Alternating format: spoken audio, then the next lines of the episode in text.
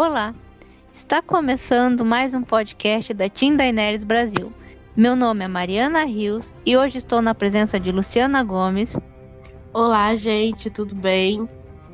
Para iniciarmos a análise do sexto episódio de House of the Dragon, ou A Casa do Dragão, da HBO.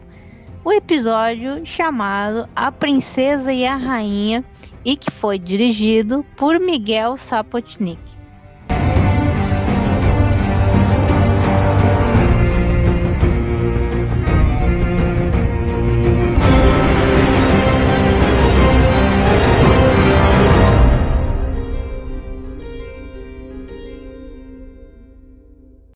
Gente começa esse episódio com a Rainira em trabalho de parto e acaba que ela tem um menininho.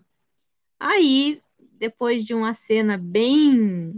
Eh, algumas pessoas até falaram que foi meio desconfortável, mas é um parto, né, galera?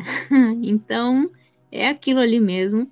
Uh, entrou uma serva ali no quarto, a Rainira estava com o bebezinho no colo e aí ela diz que a rainha tinha pedido para que levassem o bebê até ela. E nesse momento a princesa decide que ela mesma vai levar a criança até a Alicent. Então ela se levanta, as criadas começam ali a, a arrumar a Rainira e tal. E ela também chega um momento em que ela coloca a placenta para fora é bem. Essa cena eles focaram até bastante uh, na questão do som uh, do que estava acontecendo. E então chega o Lenor, que é aí é o pai aí dos menininhos que a Rainira deu à luz. É, ou será que não, né? a gente vê mais isso para frente do episódio. Mas é, a gente vê que ele entra, ele tá bem feliz, é, ele até diz que ficou sabendo que era um menino e tal. Então a Rainira, já recém, logo depois de ter dado a luz, ela tá ali caminhando e vai levar realmente o bebezinho até a Alicent. E aí o Leonor, ele até uh, tenta, né, se oferece para Rainira para poder levar o bebê ele no colo, mas a Rainha diz que não, é, que ela não vai dar esse gostinho para a rainha. Então, é, o Leonor apenas segura, né, dá um apoio ali no braço para a princesa e eles vão até os aposentos da rainha. E é um momento aqui, bem nesse início, a gente vê como o Leonor ele parece ser bem próximo da esposa, né? Que ele tá ali, parece que eles são bem companheiros aqui inicialmente. Então aí finalmente a gente tem né, essa é, a, a mudança ali de, vamos dizer assim, de fase, né? A uhum. gente tem novos atores, né, sendo sendo apresentados, né, uma nova atriz que vai que faz a Rainíria, né, um novo ator para interpretar o Lenor, né? Os personagens estão mais velhos, é, passam 10 anos, né, do né, do sexto, né, entre o sexto e o sétimo episódio, ainda que isso seja informado mais para metade do episódio, esse sétimo episódio, mas passam dez anos, é, desde aquele casamento, né, aquela confusão toda, da entrada né, da Alicent ali no meio, né, do casamento da Rainíria, e a gente vê que a relação delas é, já está mais azeda, né? Sim. Já está mais cheia de atrito, né? Tanto que a, a, a, a Alicent, num capricho, né? Como se fosse algo cá mesmo com a Rainha, é, pede ela nesse momento para que ela recém ali acabou de sair do parto, já tem que se preparar toda, mas ela meio que aceita, né, o desafio que a Alicent coloca para ela né, de levar é, o seu terceiro filho, né, que seria o Joffrey, né, para conhecê-la. Né, a gente sabe que tudo ali por uma questão de implicância mesmo, mas que ela corajosamente ali vai, tipo, não deita para madrasta, né, para rainha, e mesmo ali ainda, né, ainda no processo de parto, né, porque ela tem a criança, aí vai, aí sai placenta, né, ela ainda tá sangrando, né, e mesmo assim ela vai Joffrey para a rainha conhecer. Sim, sim. Uh, inclusive uma coisa uh, desse episódio que eu vi que incomodou até umas quantas pessoas é de que eles estão acelerando demais, né? Porque uh, ficou assim. A gente até vê aqui nesse sexto episódio que, é, principalmente na Alicent, ela parece que é outra personagem. né? Então eu vi bastante gente reclamar que é, o roteiro parece ele acelera demais e vai cortando coisas que uh, sabe que poderiam ajudar a mostrar melhor essa construção dos personagens. É, eu acho que é uma crítica bem válida, porque é, realmente esse episódio, inclusive, ele não foi tão ruim como o anterior, mas é, eu acho que ficou muito essa sensação de que é muito rápido as coisas. Bem rápido mesmo. O roteiro, ele tá querendo tanto chegar no foco que é a dança, que eles estão é, passando por cima de muita coisa. É, né? Principalmente em relação a Alicent, né? Ela, finalmente tá naquele tom que eu gostaria de ver a personagem né? Ela, assim, mas no sentido de ser uma mulher mais segura de si, né? É uma mulher mais incisiva, mais enérgica, né? A gente vê isso muito é, nessa nova Alicent que é apresentada nesse, nesse episódio, diferente daquela sonsa inocente, né? Que era acabava sendo jogada de lá para de lá e para cá ali no meio daquele jogo que estava acontecendo ali né? Então, é, eu gostei muito mais dessa Alicent, dessa versão dessa Alicent, só que realmente é, é uma quebrada assim muito drástica, né? Tipo, você não consegue sentir essa transformação, né? Porque você não consegue sentir essa passagem de tempo, né? E eu, eu vi muita gente que que não lê os livros, né? Que, que não conhece muito assim a história de Fogo e Sangue que estranhou esse momento, que achou justamente que tudo passou muito rápido, que tudo foi assim atirado, né? Tipo, é, especialmente do ponto de vista cronológico, e eu também concordo. Eu acho que ficou muito acelerado, acho que eles correram muito, né? É, isso já está acontecendo dos últimos episódios para cá, mas eu acho que Nesse deu uma guinada assim mais profunda, né? Porque foram 10 anos e você ainda teve ali trocas de estratégicas de alguns atores que fazem parte ali do elenco. Então acho que ficou uma coisa bem drástica, né? E eu consegui entender o pessoal que ficou, ficou incomodado com isso. Realmente é uma crítica muito válida. Sim, sim. É, e então a Rainira ela vai até os aposentos da rainha e quem tá ali de guarda é o Sir Kristen Cole, que agora é ali o cavaleiro juramentado a Alicent. E então ele deixa a Rainira e o Leonor entrarem ali no quarto e a gente vê Alicent Hightower, a rainha, ela tá toda parada ali, né, na frente da janela, tem uma uma serva ali arrumando o vestido dela e tal, e um vestido verde, porque agora ela só usa verde. e, e, quando ela vê a princesa, ela até uh, fica surpresa e que foi a própria Rainira levar o bebê até ela. Então ela diz que não precisava ser assim e tal e ordena que tragam uma almofada para que a Rainira pudesse se sentar. Então chega o Viserys no quarto e um detalhe é que ele já está sem o braço esquerdo, né? Ele está literalmente caindo aos pedaços. Cada episódio ele parece que está pior. Mas ele ali todo vô babão pega o pequeno recém-nascido no colo. Então, a Alicent, ela pergunta se a criança já tem um nome. A Rainira, ela diz que eles ainda não haviam discutido sobre isso, mas o Leonor, ele interrompe a esposa e solta que é Joffrey, o nome do bebê. E aí a Rainira, ela fica olhando meio que sem entender direito, e enquanto isso, o Viserys está encantado pelo neto e ele cita que o bebê tem o nariz do pai.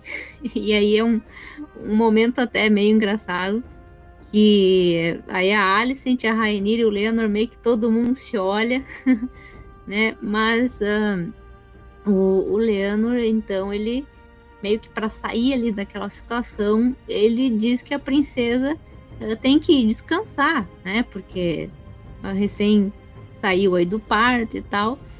E eles aceitam, todo mundo vê que, ah, né, realmente ela precisa sair dali, voltar aí para a cama.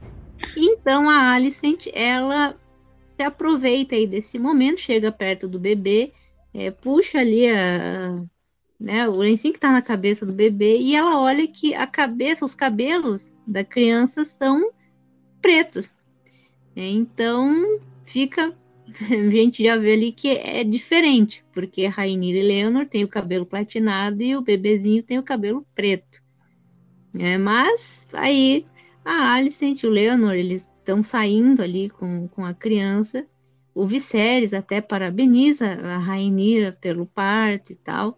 Eles têm um momento bem fofo ali entre os dois. Uh, e a Alicent lá na porta, ela diz pro Leonor Continue tentando, Sorleno.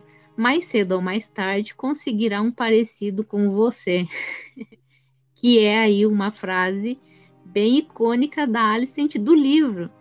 Né? Então, é, a gente tem aí agora, parece que é a personagem que a gente conhece em Fogo e Sangue. Finalmente, né? Finalmente ela veio. É, e elas fazendo, né? Ai, não precisava, que absurdo, você veio. Só para perturbar é, a Rainilha, né? Que ela fez isso. É, é, né? A gente vê ali o Viserys já, né? Tipo, coitado, sem um braço, caindo aos pedaços, né? O Leonor muito feliz com a nova, o, novo o novo bebezinho, né? É o que eu acho muito bonitinho, porque as, os, os deleitinhos, né? Vamos chamar eles assim, coisas mais bonitinhas. Eles não são filhos dele, né? Assim, pelo que a gente percebe nos livros e pelo que a série está trabalhando também. Mesmo assim, ele abraça, né? Esses filhos da Rainira como se fossem dele. É, e a gente também vê ali um, um atrito já entre a Rainira e o Lennon, que vai ser melhor explorado ao longo do episódio, né? Já que ele escolhe o nome do bebezinho, né, em homenagem ao Joffrey, e que era ali, né, o crush dele, que foi lá assassinado 10 anos atrás, né, lá quando ele se casou. É, então ficou aí como uma homenagem, né, e ele fez isso, mas sem consultar a Rainha. É, e é um atrito que eles colocaram aí na série que não tem no livro, né? Inclusive nessa questão do nome do Joffrey, uh, é bem diferente é, no cânone, porque é, realmente o Leonor ele queria colocar o nome uh, de um filho de Joffrey, mas no caso foi no nascimento do primeiro, né? Só que o, foi o próprio Corlys que ele não deixou que o Leonor colocasse o nome do bebê de Joffrey. Né? No segundo parto, então, não é mencionado se ele tentou, mas quando veio a, a terceira criança, é, aí realmente foi um consenso entre a Rainira e o Leonor em eles colocarem o nome de Joffrey. Então a série deu aí uma, muda uma mudada, é, a forma que foi colocada, uh, até para justamente, como a Luciana disse, fazer aí né, esse atrito aí que tem entre os dois. Mas é uma coisa bem da série, né? E inclusive depois é, que eles uh, apresentam aí o Joffrey para Alicent para o Viserys, uh, quando eles saem do quarto, é, a Rainira ela então pergunta ao Leonor é, se ele não tinha pensado em consultar ela antes de dar um nome ao seu filho. E aí ele disse que o filho é dos dois e que ele merecia ter voz nos assuntos da própria família. É, só que aí a princesa responde que ele não parecia tão interessado nos assuntos deles ultimamente. É, o que eu achei é, isso interessante porque uh, em Fogo e Sangue, é, embora a Rainira e o Leonor eles fossem bem companheiros, uh, é dito que, uh, apesar dele se juntar a, a Rainira em eventos importantes da corte, onde é, a presença dele era esperada, uh, o Leonor ele passava boa parte de seus dias longe da princesa. Né? Então, assim, mas é, é uma coisa meio que tem no cânone, mas de uma forma diferente, porque é, em Fogo e Sangue parece que eles são realmente bem companheiros, e aqui na série é, eu senti pelo menos que eles é, fizeram esse afastamento, mas parece que eles deixaram aí como se os dois já não tivessem muito bem um com o outro.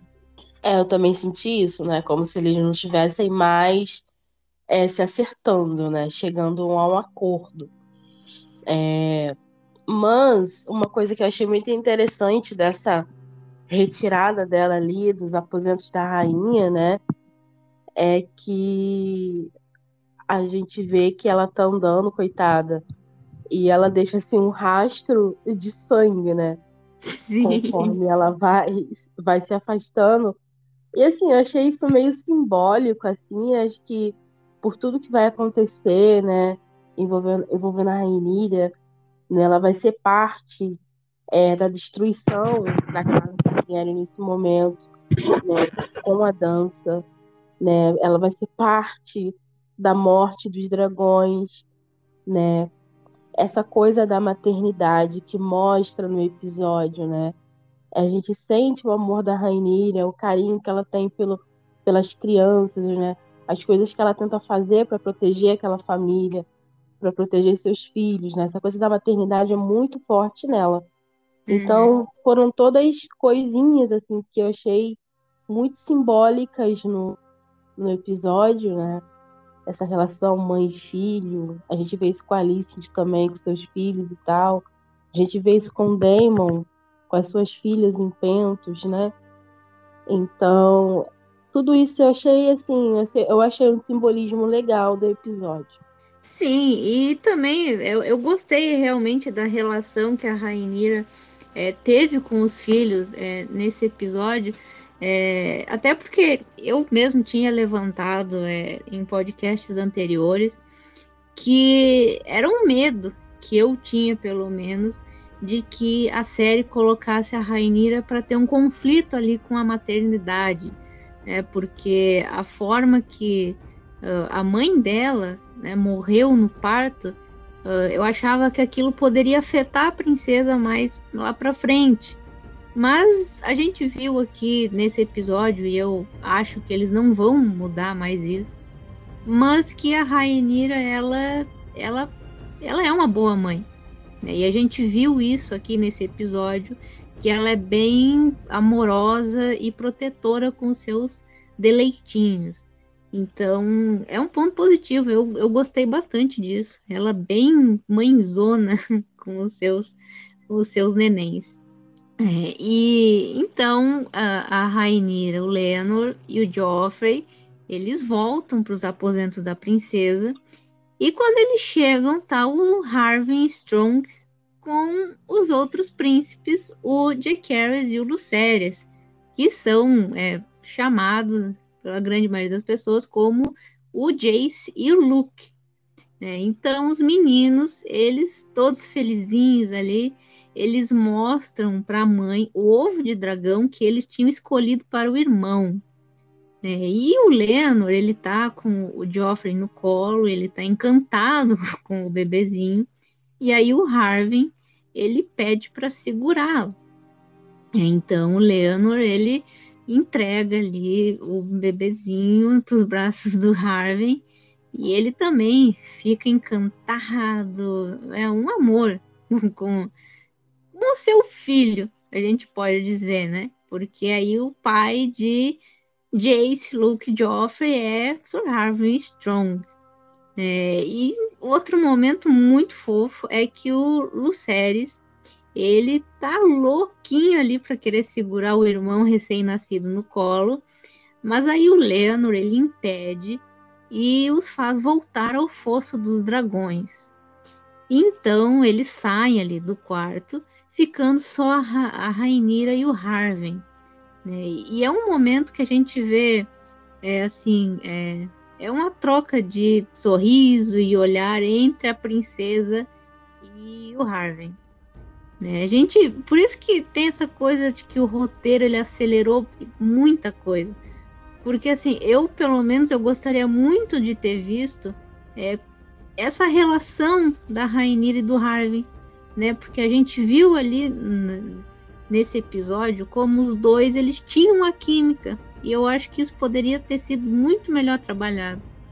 É, é realmente, né? Essa coisa, a relação da Rainira com Harvey é, é uma pena eles não terem explicado isso melhor para a audiência, né? Quem era o Harvey?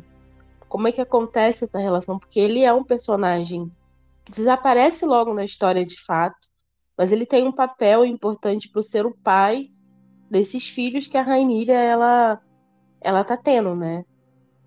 O Jay Sérios, o Luke, o Joffrey, né? Então, é, seria interessante você mostrar é, um pouquinho a relação deles. A gente viu ali uma troca de olhares, acho que no episódio 4.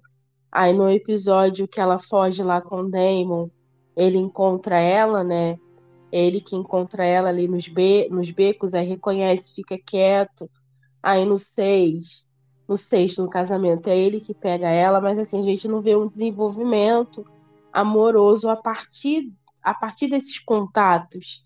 Então, acho que talvez, para quem não conheça muito bem a história, tenha sido meio que difícil ali pescar inicialmente o que estava acontecendo. Né? Então, eu vi, eu vi muita gente dizendo assim: ah, eu assisti o episódio, mas eu não estava entendendo nada né, do que estava acontecendo. Sim. Justamente porque essas coisas acabam acontecendo fora de tela. Esse relacionamento dela não é explicado na história. De repente ela tá com uma. Ela que vinha ali toda enrolada com Damon, com Chris Cole. De repente tem um cara ali de manto dourado, né? Que você pode não ter prestado atenção nos outros episódios. E ele tá nos aposentos íntimos dela, brincando com os filhos. E ele é o principal candidato para ser pai dessas crianças. Né? Então acho que para como isso tem toda essa questão da bastardia, dos filhos dela é um, é um aspecto importante da dança, é um aspecto importante né, da caracterização da Rainíria, eu acho que isso poderia ter sido melhor desenvolvido, né? E com essa correria, essa pressa, isso acabou acontecendo fora de tela. É... Mas eu acho que esse é um episódio que ele é meio pesado, assim, tem umas coisas meio pesadas. Ele é um pouco melancólico, né? Uhum. Mas eu acho que esse momento foi um momento leve do episódio, né? Que é bonitinho você ver é, a relação do Harvey com aquelas crianças, ainda que ele não possa dizer que elas são seus filhos, mas como ele é um paizão, né? Ele quer estar presente, ele quer participar da educação das crianças, ele tá com ela, você vê que tem um companheirismo entre eles, que é um sentimento entre os dois personagens até, né? Então, assim, é muito bonitinho e é muito triste, né, o que acontece com ele é, no final do episódio. É, é realmente. É. E, mas logo depois disso, a gente vai então para o Fosso dos Dragões. E lá a gente vê os guardiões, eles estão trazendo um dragão, que no caso é o Vermax que foi aí a primeira aparição desse dragão.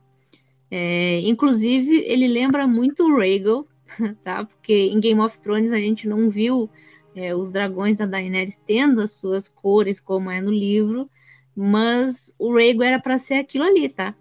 Era para ser naquele verdezinho, naquele tom de laranja. É, o Vermax é basicamente o Rhaegal, né? Mas então ele, esse dragãozinho aí, ele é levado até o Jake Harris, que é aí, né, a pessoa com quem ele é ligado. É, e é uma cena ali que onde ele está aprendendo a controlar. E aí tem uma conversa ali entre os guardiões e o príncipe. É, ele dá uns comandos ali para o Vermax, ele atende e tal. É, e ali no momento, é, um dos guardiões ele até cita que o Aegon ele é ligado ao Sunfire. Então a gente já vê aí é, mais um dragão sendo citado e um dragão né, que ainda vai causar muito aí pela frente, que é o dragão dourado, o, né, o Sunfire aí, a montaria de Aegon.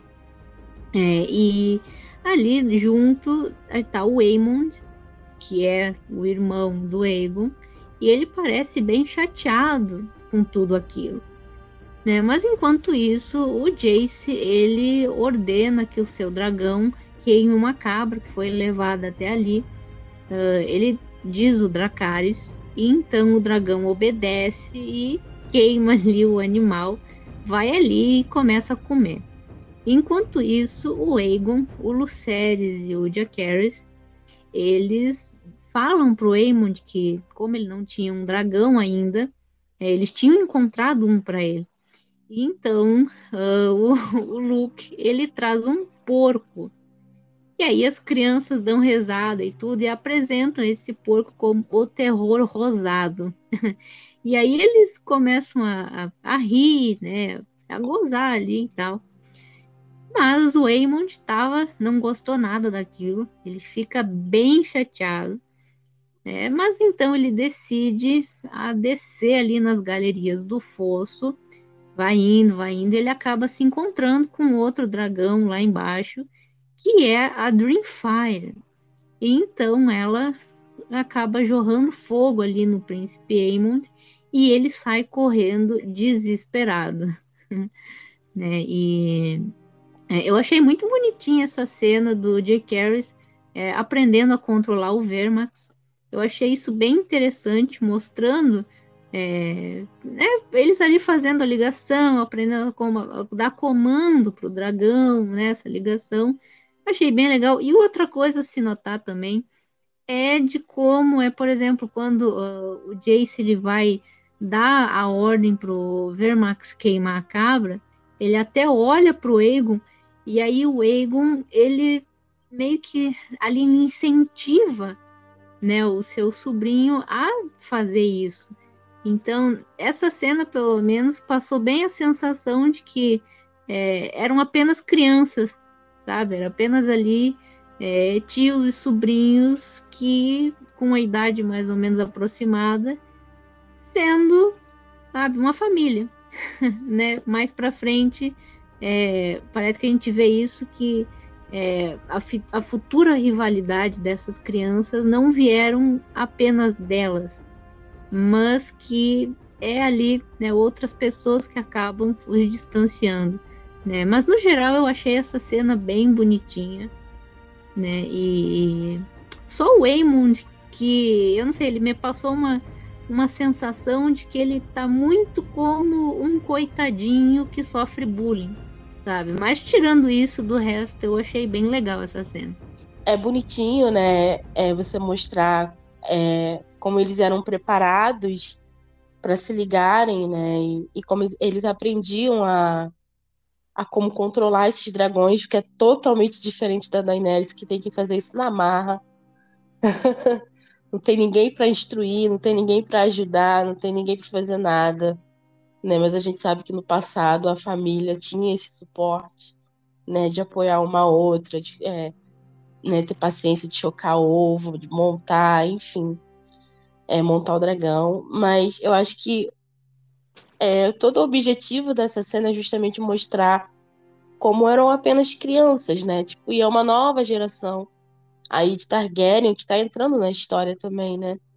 Uhum. É, é uma nova geração dessa família, né? E como eles, criança, não tem maldade, né? Então, é, ali a gente vê eles como basicamente como amigos, né, como pessoas próximas, né? Então eu achei muito bonitinho essa relação, o Jay Series olhando para o tio, né, para o Aegon, para saber se ele deveria fazer aquilo ou não. Então a gente vê que tem uma confiança ali entre eles, que infelizmente vai ser quebrada, né, principalmente aí pela rivalidade, né, dos adultos que vão cercar essas crianças. Então são são crianças, né, que vão acabar sendo sendo conduzidas, né, pelas ambições, pelos interesses, seja lá qual sejam eles, né, dos adultos que estão em torno dele, né? Que vão manipular, que vão tentar fazer a cabeça, principalmente ali, sentindo a gente ver já ela fazendo isso com Egon nesse episódio. Então, isso daí eu achei um ponto muito, muito, é, muito interessante do episódio. Faceta, um novo olhar sobre a relação ali entre o Aegon né, com e o Aemond com os seus sobrinhos. É, depois disso, a gente vê a princesa Elaena. Ela tá ali em um aposento e a Alicent está com ela. E aí a gente vê ela, a princesa falando sobre um inseto que ela tá ali na mão, observando e tal. E aí um guarda real chega no quarto com o Aemond a Alicent ela se levanta, vai até o filho e pergunta o que que ele fez, né? Ela tá bem brava. E aí o príncipe responde que os outros meninos o obrigaram é, e ainda o deram um porco. Né? E aí a rainha diz que um dia ele vai ter um dragão. E nesse momento, é, a Elaena, ela solta, é, ele terá que fechar um olho né? E isso vai ter um significado, principalmente já vai acontecer no próximo episódio da série, né? Mas uh, é, o que chamou bem atenção aqui nessa cena foi a princesa Elaena, porque eles fizeram ela meio que sendo parece que bem desligada, sabe? Que ela parecia que não gostava muito da Alicent de tocar nela e tal. Né? Eu achei legal fazerem ela ter um hobby ali com os insetos e tal, mas a gente também tem que ver como isso vai afetar também é, futuramente, porque a Elaena ela é uma personagem que tem um destino trágico. Ela é do lado é, dos verdes, né? ela é ali do lado do seu irmão, mas ela é uma grande vítima. Né? Então, é, inclusive parece que botar a lei para ela ser meio melancólica e tal.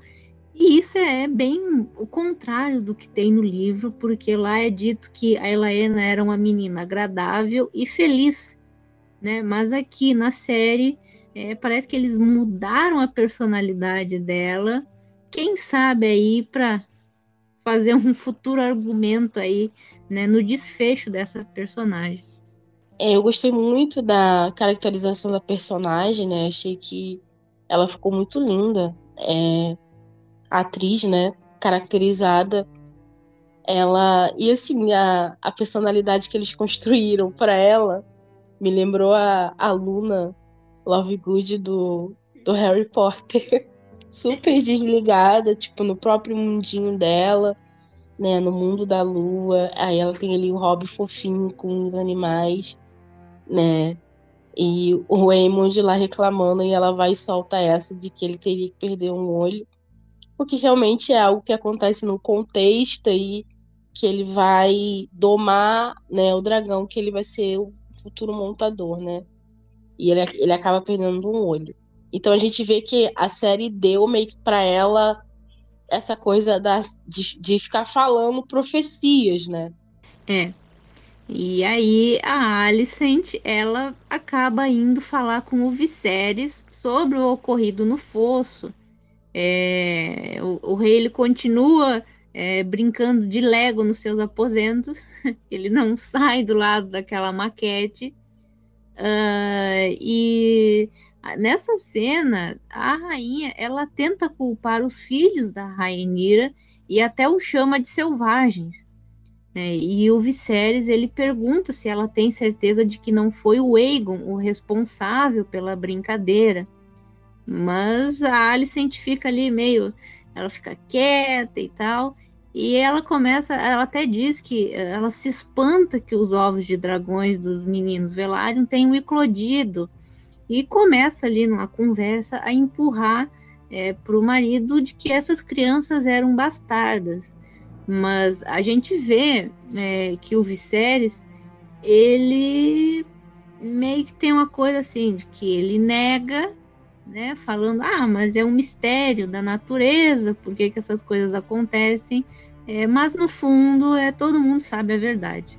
É, e a Alicent já super venenosa, né, assim, a Alicent, ela, isso a gente viu um pouquinho, né, é, na, com, na primeira, vamos dizer, primeira fase, é, a gente via ela como ela tinha essa coisa meio que tradicionalista, né, meio que conservadora, né, de defender ali a moral, os bons costumes, né, as coisas como elas deveriam ser preto no branco. É, então, ela tem todo esse, esse discurso que é bem comum em Westeros, de essa coisa de você associar bastardos com selvagens, né, como pessoas impuras e tal, né, e ela tá falando pro Viserys que essas crianças são bastardos, tipo, ó, um, um foi uma coisa, mas, tipo, três é uma afronta, isso, isso, isso come, continuar acontecendo, que não sei o que lá, e o Viserys ali dando literalmente uma de João sem braço. Literalmente, né? literalmente dando uma de João sem braço. E eu achei muito engraçado, assim, a prótese que eles colocaram nele, o negócio, que é visível que ele tá com o negócio por baixo para esconder o braço. O braço dele fica meio assim esticado, com uma coisa muito esquisita. Inclusive, eu vi vários memes com isso, mas enfim.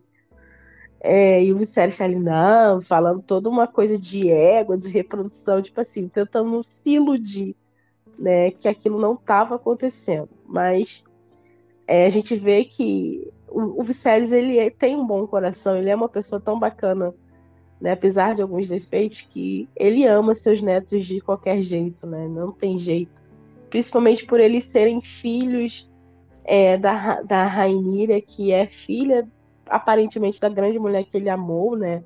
Apesar daquela bizarrice lá do primeiro episódio, que fica meio até que contraditório, mas ali é da grande mulher que ele amou e tal, que foi a Emma. Né? Então, mesmo então, ainda com tudo isso, né, da bastadia, a gente vê que ele não renega os seus netos, né?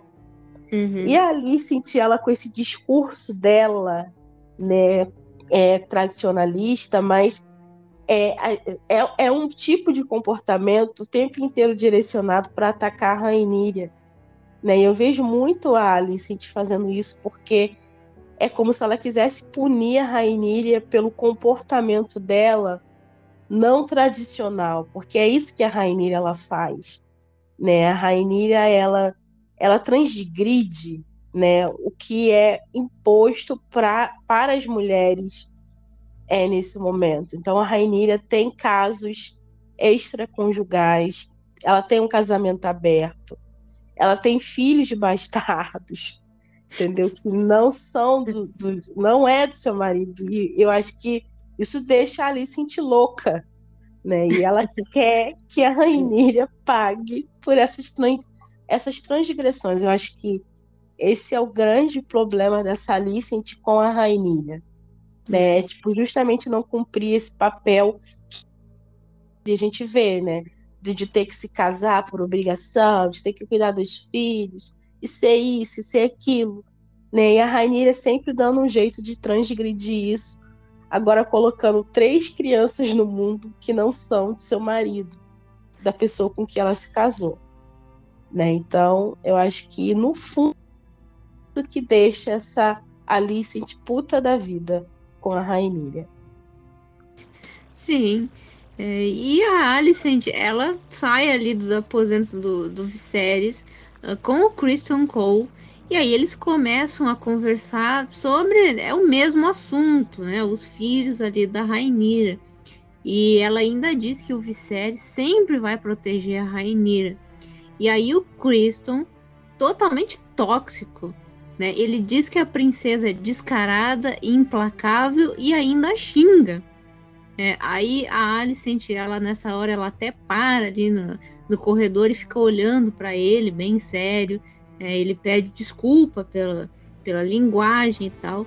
E a Alicent, ela termina dizendo: é, Tenho que acreditar que no fim a honra e a decência vão prevalecer. É, e pelo amor de Deus, né, gente? Kristen Cole porque levou um não da princesa completamente né, recalcado, assim, insuportável, Kristen Cole. Né? Dez anos e não superou. Como eu já disse, né? Macho tóxico, asqueroso. Não superou o não, né? Que ela deu, deu nele. Né? E, e ele trata ela assim mesmo, né? Trata ela como vadia, trata ela como prostituta nos livros. Né? E, e assim, é, a maneira como o Aemond, é, o Aegon né, e muitos dos verdes dirigem a Rainira como vaca, é, prostituta de pedra do dragão, Meigor de tetas, né, e vários xingamentos ofensivos que eles fazem com ela, me fazem crer que a, a, a, frase da Alicent, né, de que a prostituta deveria ter morrido no parto, é uma frase verdadeira, quando ela vai ter a Visênia, né? Que é uhum. a bebezinha dela que morre. E aí o, o Cristão Cole chamando ela de vadia, e a Alice te para assim, meio que dando uma militada, né? Tipo, eu fiquei, oi, querida, você não me engana, tá? Que eu sei que seus filhos aprenderam a chamar, a xingar ela de, de, de, de prostituta por causa de você. Coisa de coisas que você falava. Né? Pelo menos é o que dá a entender que meio que tentando, né, defender a Rainira e tal. E ela se torna é, a musa, a nova musa do Kristen Cole, né, gente?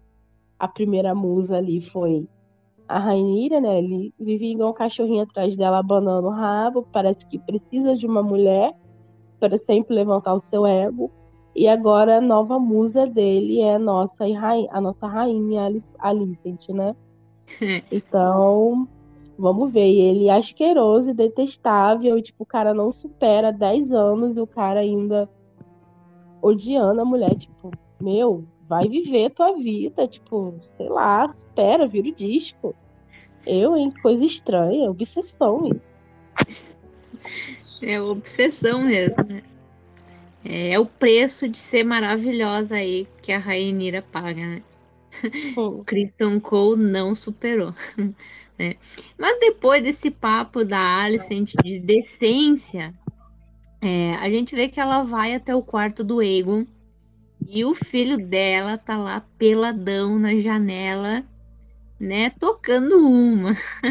Desnecessário. É, completamente desnecessária essa cena. Né? E aí a rainha chega ali no quarto, fica olhando para ele. Aí o menino se assusta e pula ali para a cama dele, né? Mas ela meio que na hora se faz de cega. E aí ela pergunta para o filho de quem foi a ideia do porco. O Aegon diz que a ideia tinha sido do Jace e do Luke, mas não tinha tanta certeza assim. Aí a, a rainha diz ao filho que o Aemond era o seu irmão, né, que eles são uma família e devem se proteger. E aí o Aegon diz que aquilo foi engraçado, mas a Alicent pergunta: acha que os filhos da Rainira serão seus amiguinhos para sempre?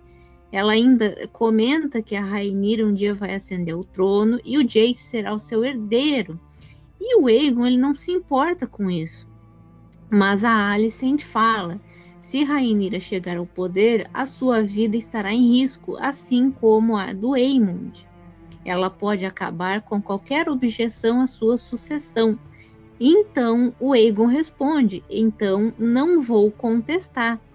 Mas nessa hora a Alicent ela fica furiosa, segura o Aegon ali pelas bochechas, né, aperta o coitado com as mãos e ainda berra com ele, dizendo que um dia ele vai ser o rei.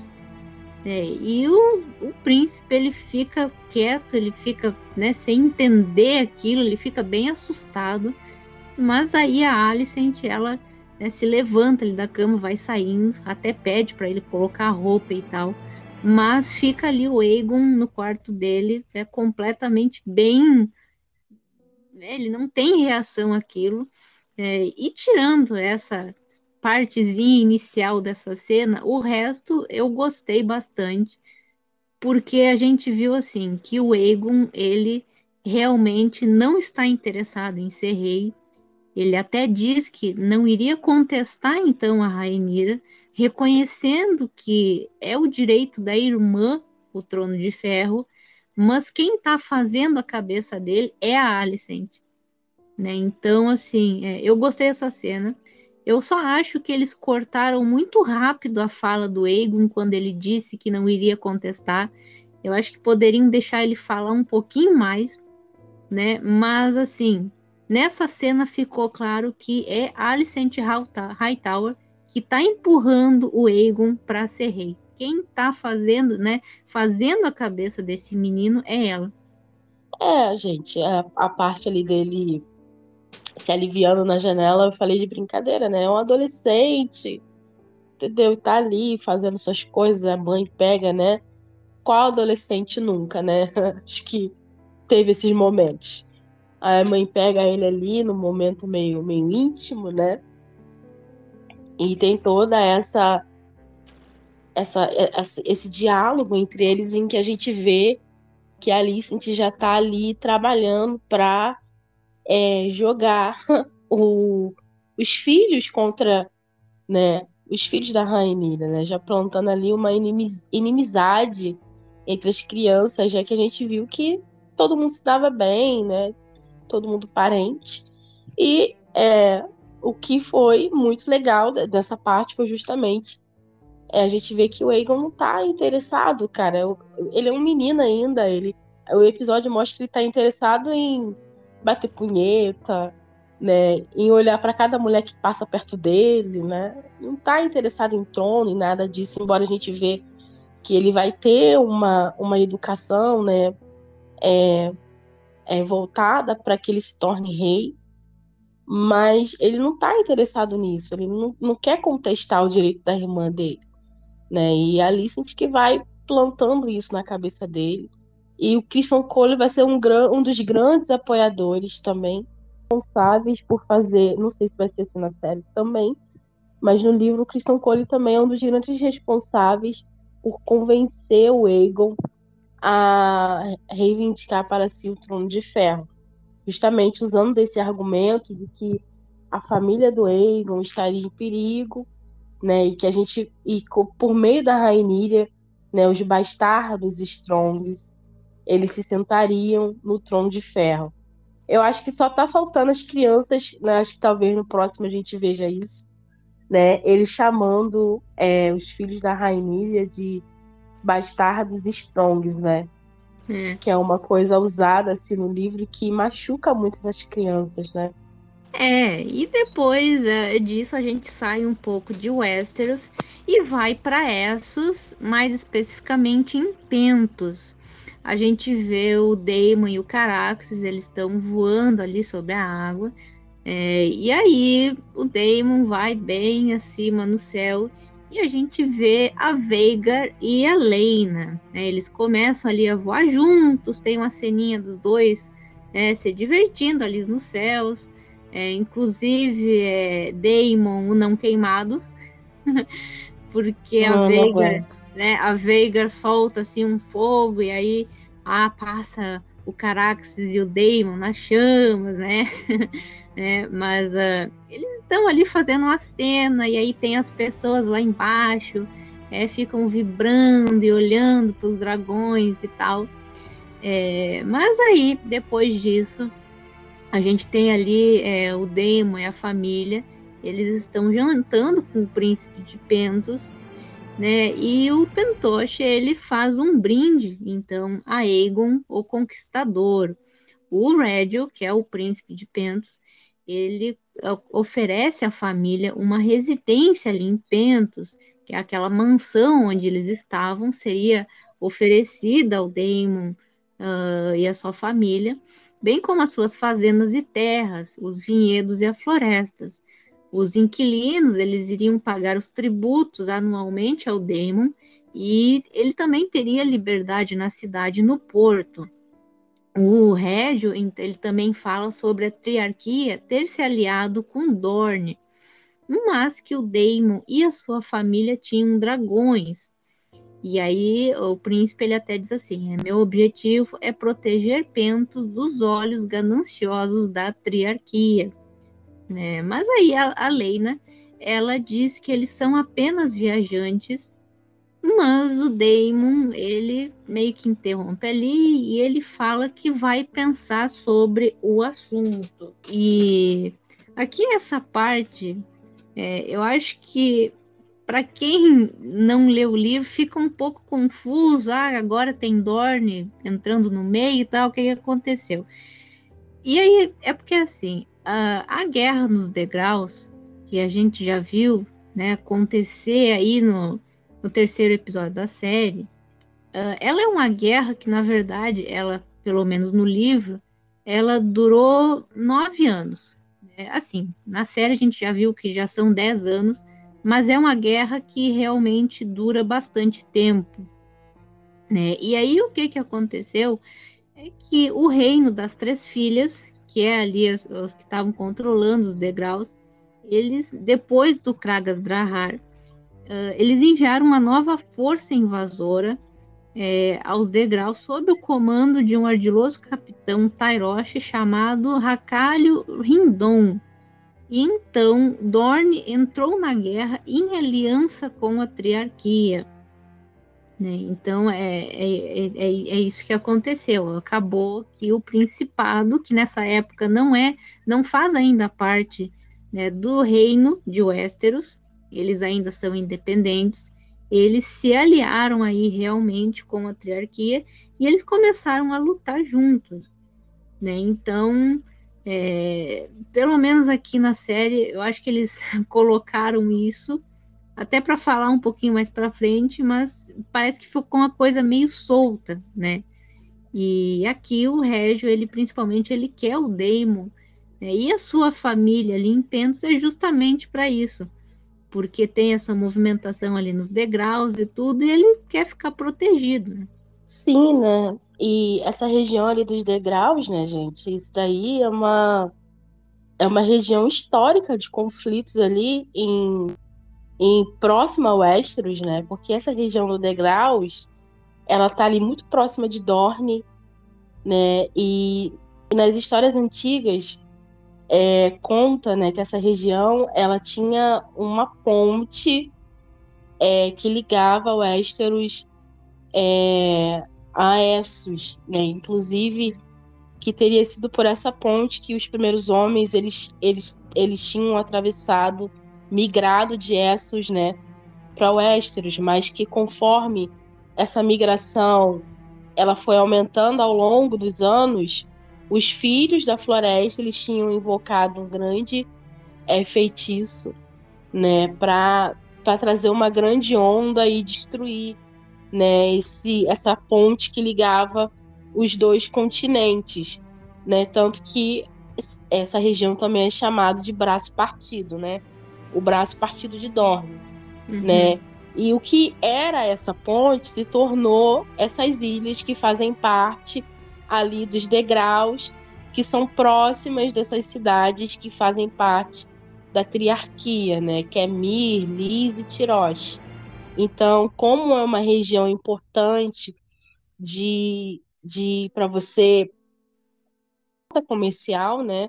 né? De você, por exemplo, trazer é, o comércio de Essos, você tem regiões de Essos, Pentos, por exemplo, volantes, né, Bravos, são regiões que são extremamente comerciais e, não, e elas historicamente fazem comércio com Westeros.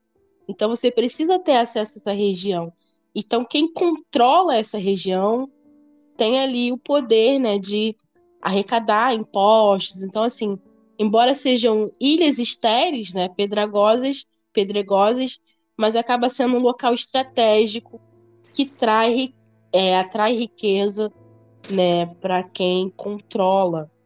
Então, é, enfim, ali é sempre, né, é uma zona ali que está sempre em constante disputa. Essa região ali dos degraus, e a gente está vendo que a série está trazendo isso novamente para dentro da história. Né? Não sei se como um pano de fundo para esse momento do, do, do Damon ali em, em, em Esso, se a gente vai ver mais alguma coisa referente a isso. A triarquia ela vai ser importante, o momento da dança também. Então, uhum. talvez seja uma estratégia para que o público não se esqueça né, dessa ali dos degraus, da importância da triarquia, enfim. E uma coisa que ele também fala que né, ele ali rendendo homenagens para o Aegon, isso também tem uma explicação, é, mas também ficou fora de tela, eles não, não, não aprofundam, a gente só vê ele, o Aegon em sua juventude, antes dele se tornar o Aegon Conquistador, né, os Targaryen se tornaram ali os últimos, os únicos Dragon Lords é, do mundo, né, e até o Aegon, todos os interesses dessa casa estavam voltados para Essos, né, né? Uhum. Então, assim, eles não cortaram é, relação com esse local. E quando a gente tem a queda de Valíria, a gente tem ali suas colônias, né? Roche, Pentos, Bravos, Volantes, que vão tentar ali disputar pela hegemonia dessas regiões. Tipo, a Valíria desapareceu, e agora? Quem vai ser o manda-chuva? Né? Qual, qual dessas cidades vai ser Bravos não, porque Bravos foi uma região que surgiu ali é, justamente em oposição à Valíria. Mas as outras cidades, as principais cidades de Essos, elas vão disputar, as que faziam parte do Império, é, a hegemonia dessa região. Né? E aí vai ter todo um conflito ali entre Pentos, é, entre, entre Mit Roche, com volantes né, que vai ser a principal cidade que vai tentar é, dobrar as outras, né, para tipo construir um, um, novo império, digamos assim. Tanto que isso vai ser chamado de o século de sangue, né, que é o século que vai se seguir a a perdição de Valíria, que vai ficar esse vazio ali, vácuo de poder e disputa entre suas filhas, né? Por isso que Mitiroshi e Liz é chamado de as três filhas ou a triarquia. E aí o Aegon vai acabar é, sendo chamado lá em Pentos, né, para é, ajudar eles a impedirem que é, volantes é, conquiste é, Pentos, enfim. Então ele vai lá, vai com Balério, ele também vai em Lys, então ele vai ser uma pessoa ali meio que importante para tentar conciliar esse conflito que está que tá acontecendo, que vai resultar ali na, na permanência da liberdade de Pentos, por exemplo. Né? Pentos não vai se tornar ali, digamos que uma colônia de volantes. Então, acho que por isso que ele está rendendo essa, essa homenagem ao Aegon nesse jantar oferecido ao Daemon, né? O que não é explicado também ali na ali nesse momento ali da série. É, exatamente. E também a gente viu que o Damon e a Laena, eles meio que, principalmente da parte dela, ela não ficou bem, bem feliz com aquilo. Então, é, logo depois, a gente vê que o Damon ele está ensinando alto valeriano para Baela, que é uma das filhas deles. É, inclusive, lindinhos dois ali né? Damon, bem papai, né? Bem papai ensinando a filha. É, mas aí a Laena ela chega é, e vai conversar com o marido sobre a oferta do Rédio. É, então o príncipe diz que a família tem uma vida boa em Pentos, uh, diz que eles não têm que se preocupar com questões né, políticas, com questão de sucessão que tem em Westeros e tal.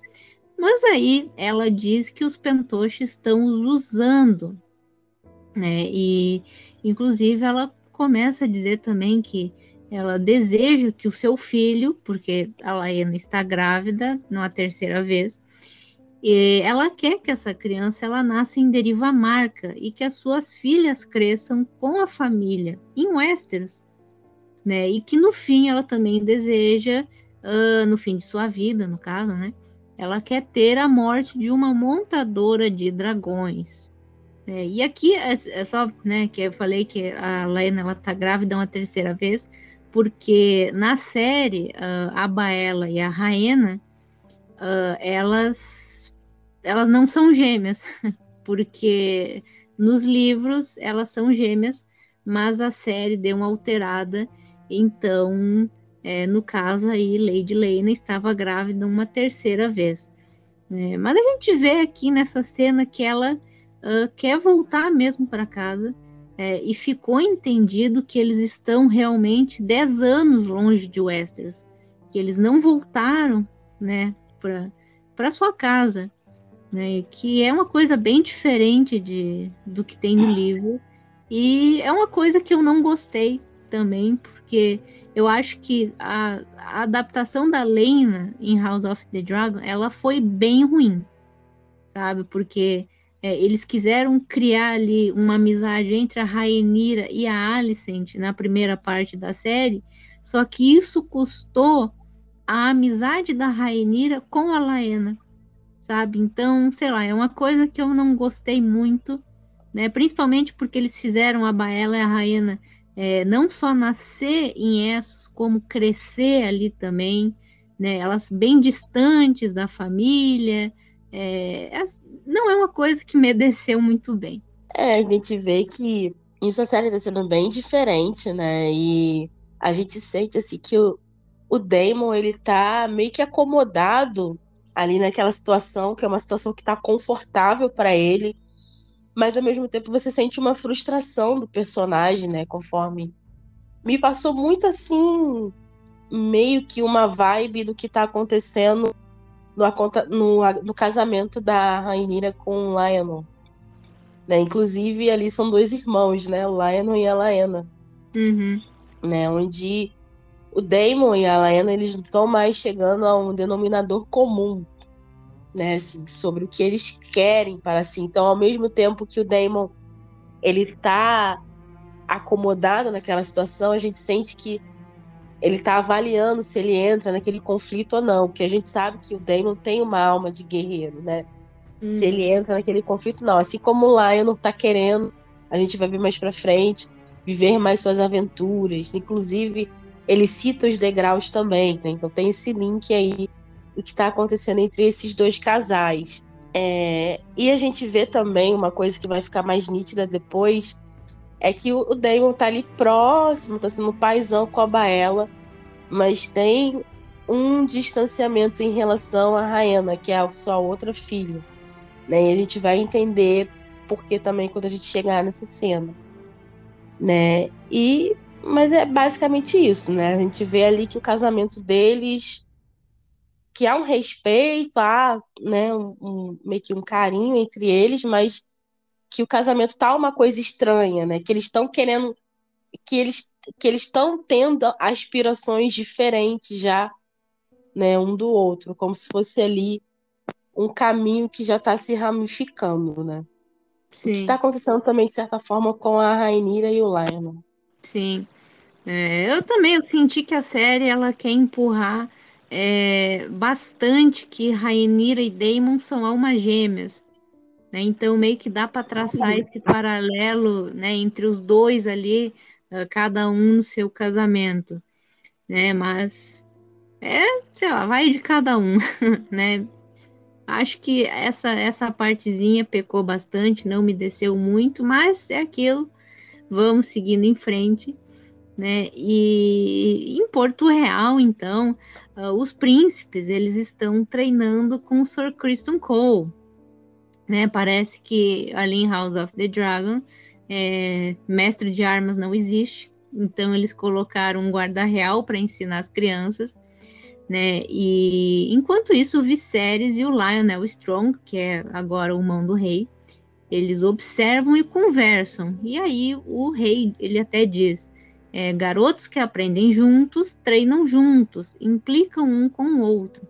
criarão um laço para a vida toda, né? Coitado do Viserys, não sabe Sim. o que, que espera aí na frente. Pois é. É, é, e aí, né, eles estavam ali treinando, os meninos e tal, e quem se destaca bastante é o Aegon. Né, ele, inclusive, ele disse que já tinha ganhado uma luta com um primeiro oponente. Então, Criston, ele chama o Aegon e o Aemond para lutarem com ele. É, e, obviamente, Sir Criston Cole se sai melhor, né?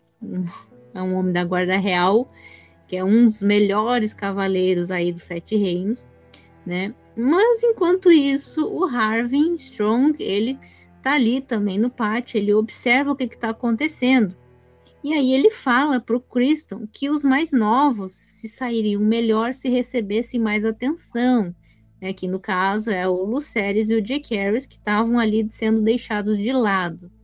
Né, o Criston, ele não gosta disso, não gosta dessa chamada de atenção do Harvin, mas aí o Strong ele responde que apenas sugeriu que o método dele fosse aplicado a todos os seus pupilos.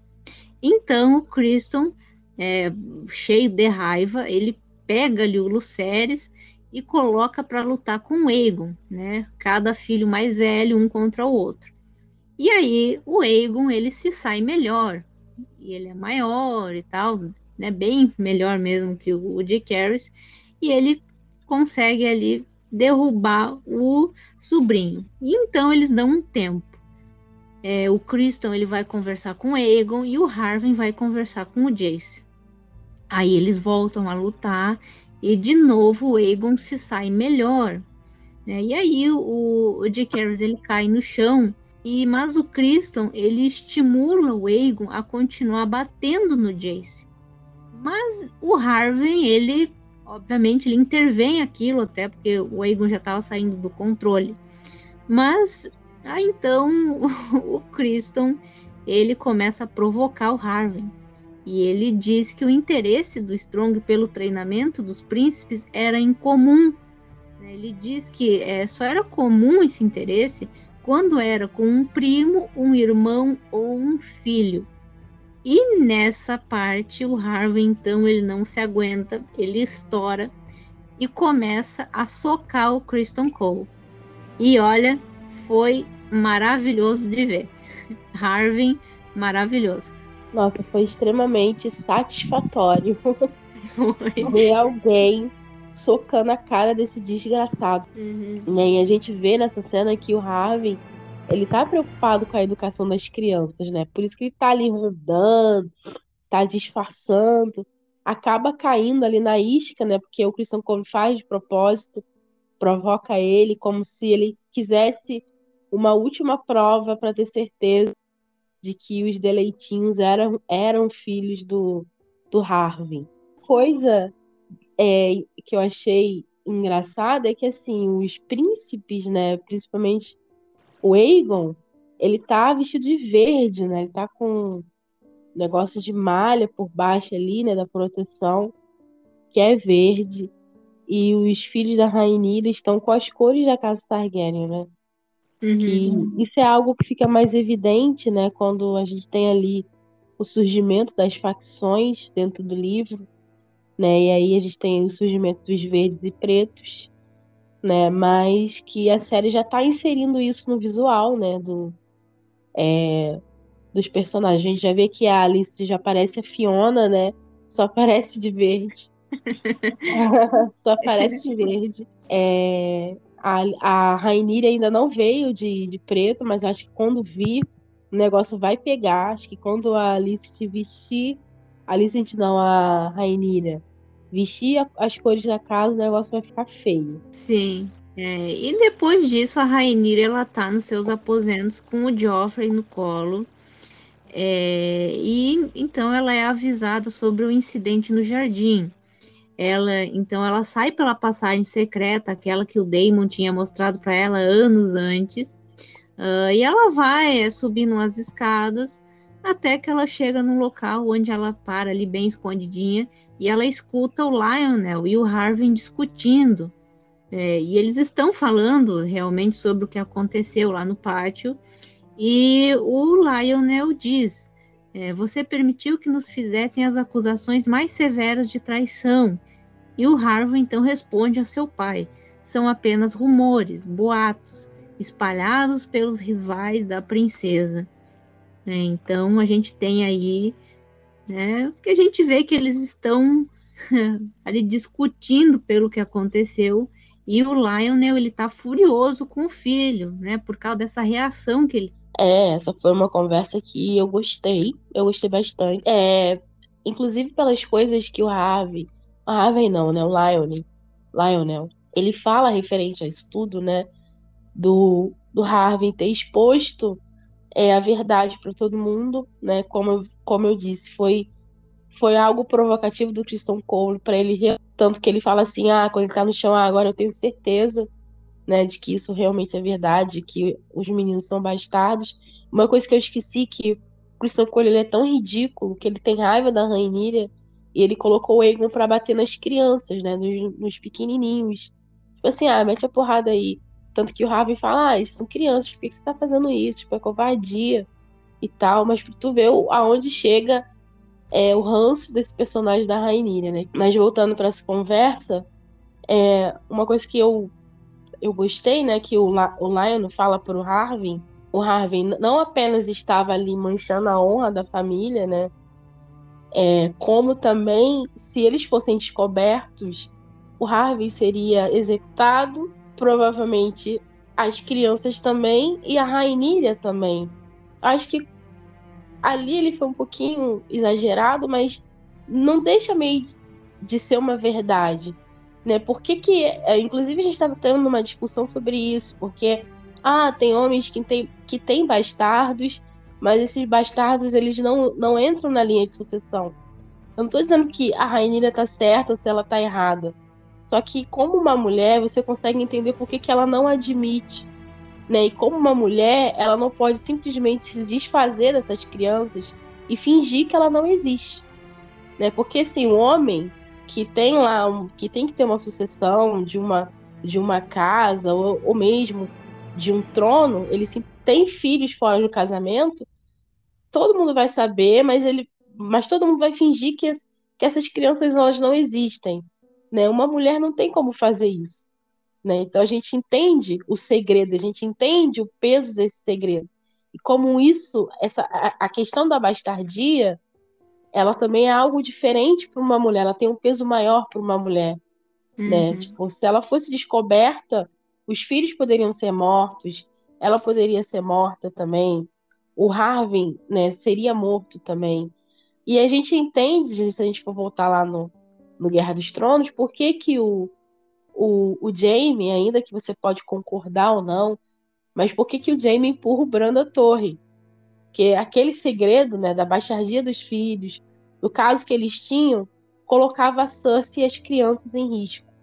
Né? Então, assim, uma mulher ousar ter filhos bastardos né, e levar isso é diferente para um homem dentro dessa sociedade. Né? A gente vê muito isso com a Rhaenyra e com, e com, a, e com a Cersei. Né? Algumas pessoas podem dizer, ah, mas é errado ela colocar eles na linha de sucessão, mas ela ia fazer o quê? Né? Ao mesmo tempo tem a questão da liberdade sexual da personagem, tipo, ela tá no casamento com Leno, né, que prefere ficar ali com homens, né, tem sua sexualidade e tal.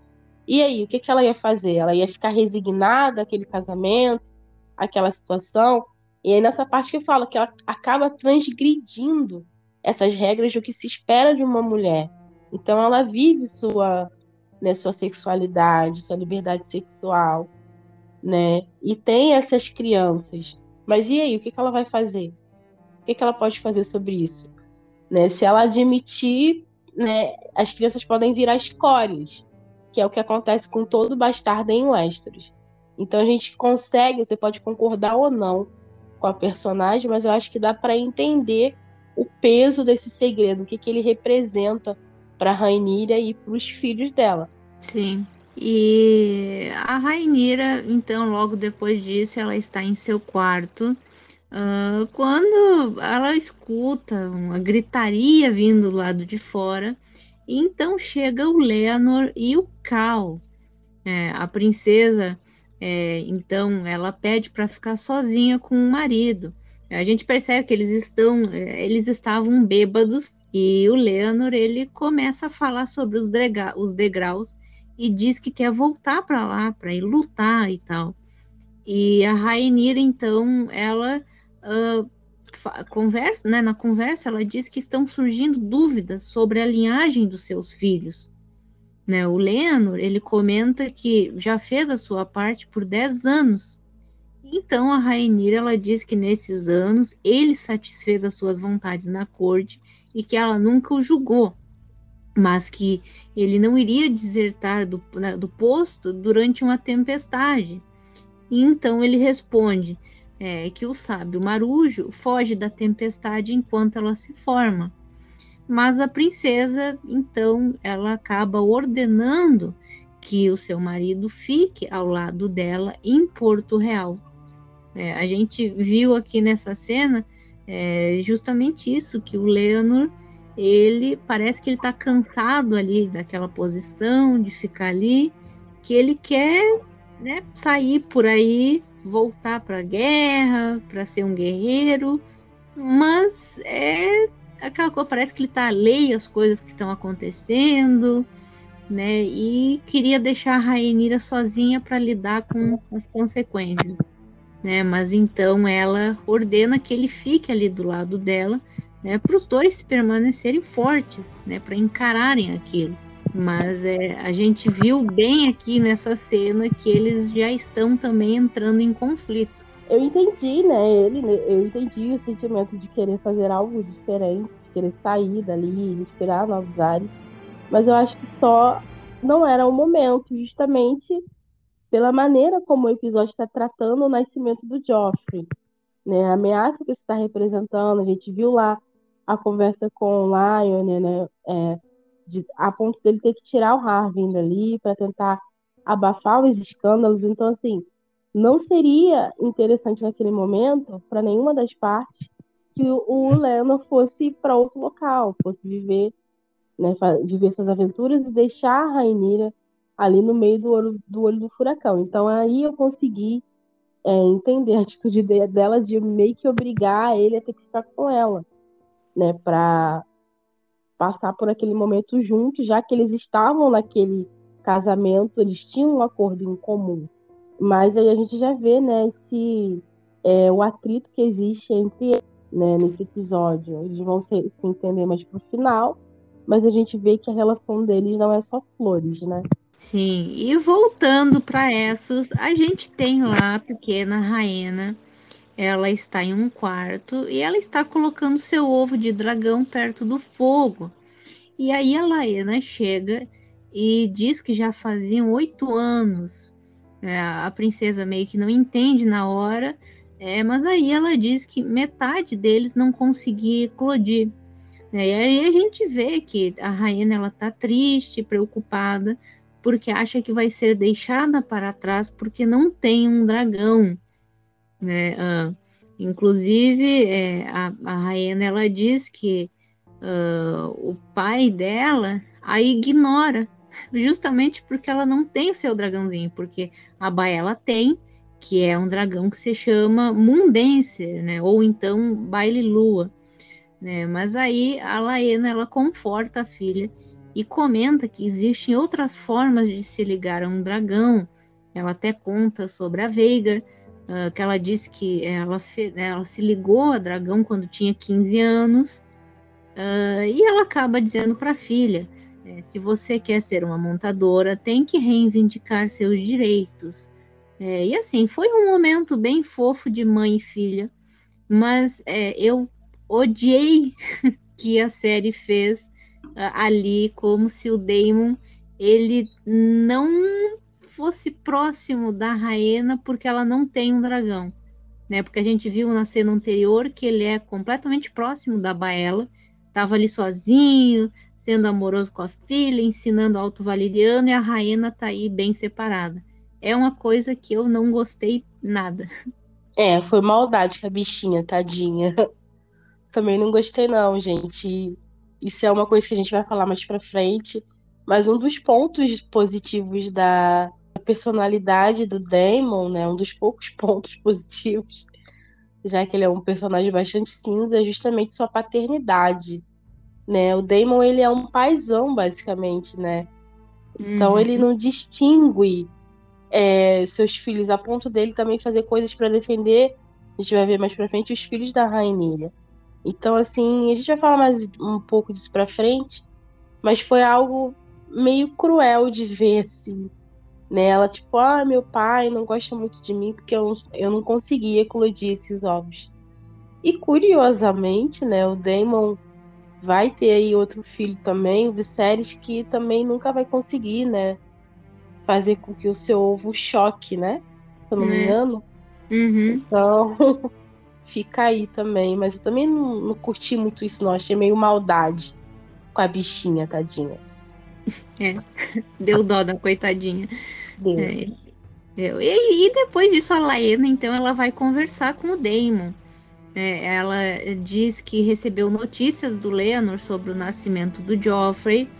É, aí até o Damon, é, ele pergunta, é, ah, seu irmão não mandou dizer que o bebê tem a, compartilha as mesmas semelhanças com o capitão né, dos Mantos Dourados, né, e tal, mas... Uh, eles ali, o Damon, ele tá bem incomodado, a gente vê que ele, que ele não tá, não tá bem ali. E a Laena, ela pergunta a ele se ele não sente falta do irmão, se ele não sente falta de casa. É, e ele diz que não. É, então aí eles têm ali uma breve discussão e tal. E a Laena até chega a dizer que ela sabe que ela não é né, a mulher que ele sempre desejou. Né? E, e, também outra coisa, a gente vê como o Damon, ele parece que ele tá bem frio mesmo com a esposa, é, que é outra coisa que é, distancia bastante do personagem do livro, porque embora o Damon seja uma pessoa que é, não é de se confiar, pelo menos ele era um marido muito bom para Laena e um pai para suas filhas.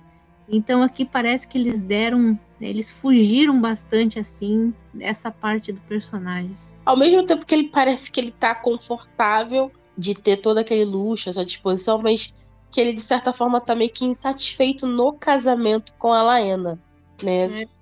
É. Acho que deixa essa sensação, né, com a gente, como se aquilo não fosse o suficiente. Ela até fala, ah, você fica lendo, você, você se importa sim com a sua casa, você fica lendo aí sobre os reis, você fica lendo sobre as coisas, não sei o que lá. Ele, não, isso é bobagem, não sei o que lá. E ela quer voltar para Westeros, ela quer estar tá perto da família de, dela, e ele não quer, né? É isso que a gente entende. E ela acaba morrendo ali em Essos mesmo longe de sua casa, longe daquilo que ela queria. Quer estar perto de sua mãe, de seu pai, de seu irmão. É, no fim acaba sendo um, um arco bem triste, né? Mas, uh, enfim, aí a gente volta de novo para Westeros e a gente tem ali uma reunião no pequeno conselho. A gente vê que eles estão discutindo sobre os Bracken e os Blackwood, é, que eles estão ali né, brigando por um pedaço de terra e tal. E aí a Alicent ela diz que aquilo era um problema dos Tully. Mas a Rainira, ela entra na conversa e fala que os lords usariam qualquer desculpa para derramarem sangue um do outro e que, segundo ela, aquela disputa deveria ser investigada. É, depois, então, eles começam a falar sobre os degraus.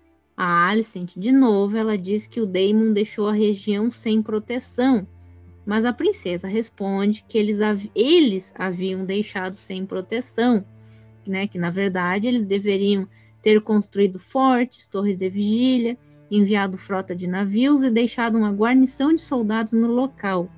A rainha, ela responde que eles não têm recursos, mas a princesa rebate é, que o custo de uma guerra seria muito maior. Então a Alicent ela se levanta e decide terminar o conselho. É, ali nessa parte parece que ela que é a rainha reinante, né?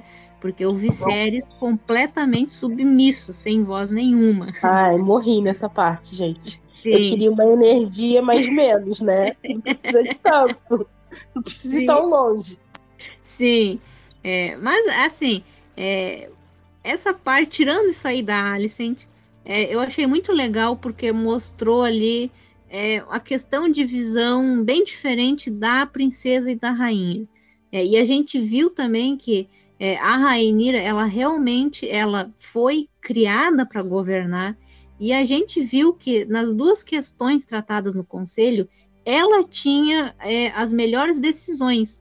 Então, assim, nessa parte eu gostei porque a gente viu Rainira, ela foi criada para ser rainha e ela saberia lidar com conflitos. Eu acho que foi uma coisa bem legal de se mostrar. Mas aí, depois, né, disso aí da Alicent, que ela queria terminar o conselho, a Rainira, ela pede a palavra. Então, o Viserys, ele pede para que todos se sentem. Todos se sentam, menos a Alicent. Então, fica a princesa e a rainha uma de frente para a outra.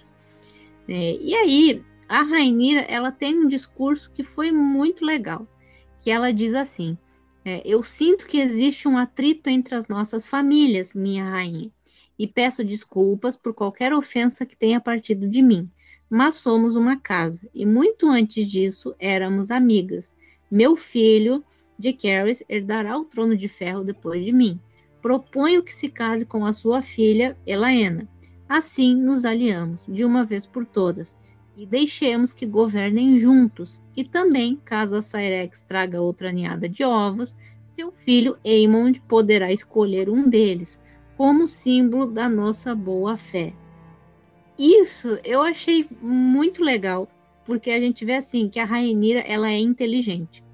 É, ela sabe que né, nesses boatos, né, essas, que, que tá ficando complicado ali para ela em relação aos seus filhos, então a gente vê que ela tentou até jogar aí para fazer casar o filho dela com a filha da Alicent, né? E a gente viu que assim a Rainira tá tentando, né? Ela tentou juntar todo mundo. Então assim ficou já, eu acho que ficou bem claro aqui que ela tentou de todas as formas evitar uma guerra, mas que lá na frente é vai estourar, mas que não foi por falta de tentativa de não acontecer, por parte da princesa. Né? Então, assim, tirando a Alicent, é, basicamente, né, ali comandando o conselho, eu acho que o resto foi bem legal, porque a gente viu que a Rainira é inteligente e que ela tinha tudo para ser uma boa rainha. É, pelo menos na série, né? A série mostra uhum. mais essa parte mais inteligente da personagem, assim, que a gente não vê muito nos livros, né? Uhum. Essa parte dela ser mais efetiva em conselhos e tal. A gente vê isso desde os episódios iniciais, dela ser mais ativa né, nas decisões políticas. Então, eu acho que essa caracterização foi legal. Eu só achei engraçado na parte desse conselho, realmente, a, a Alicent tendo uma voz acima da do rei, né? encerrando Sim. o conselho, ficando em pé, batendo pé. Falei, nossa, eu queria uma energia, mas não precisava ser tanto assim, né? Mas tudo bem. é. Mas eu gostei, né? Inclusive tem uma, uma parte constrangedora, constrangedora assim, né? Para aquele contexto. Porque pra gente, né, que ela tá falando quando ela sugere essa questão, né? De fazer ali uma aliança, que seria uma manobra inter interessante. É, Aí ela tá falando, aí a Alice vai ficar apontando para ela, ela vai, olha e vê que ela tá, né, vazando leite, né? Uhum. Que mostra que ela ali tá, tipo, é uma mãe, né? Tipo, teve um filho recentemente, mas estava ali das questões, né, políticas do, do reino, né? E mais é um momento assim constrangedor que acaba sendo enquadrado como uma humilhação para personagem, né? Uhum. É tipo, ah, o que, que você tá fazendo aqui? Vai amamentar, tipo, não se mete. Aí fica assim os homens tudo. Ai, meu Deus! Tá aparecendo leite, que não sei o que lá. Ai, que bobeira, né, gente? Mas infelizmente até hoje isso de amamentar é tabu, né? É. Assim, o povo não pode ver um amamentando uma criança e tal. Imagine naquela época então, né? Só de você ver já era motivo para você se sentir constrangido. A, a, gravidez era sinônimo de constrangimento. Sim. É, e depois disso, desse conselho aí ser terminado, A Alicent e o Viserys, eles né, saíram, eles estão voltando para os aposentos do rei. E aí a Alicent, ela diz, é, como fala da raposa, como a fala da raposa é doce quando está cercada por cães de caça. Ela diz para o Viserys, né? Ela ela está se referindo que a Rainira está desesperada, né? Mas o Viserys então ele fala que a proposta da filha foi muito boa e que eles deveriam deixar de lado aquelas brigas infantis.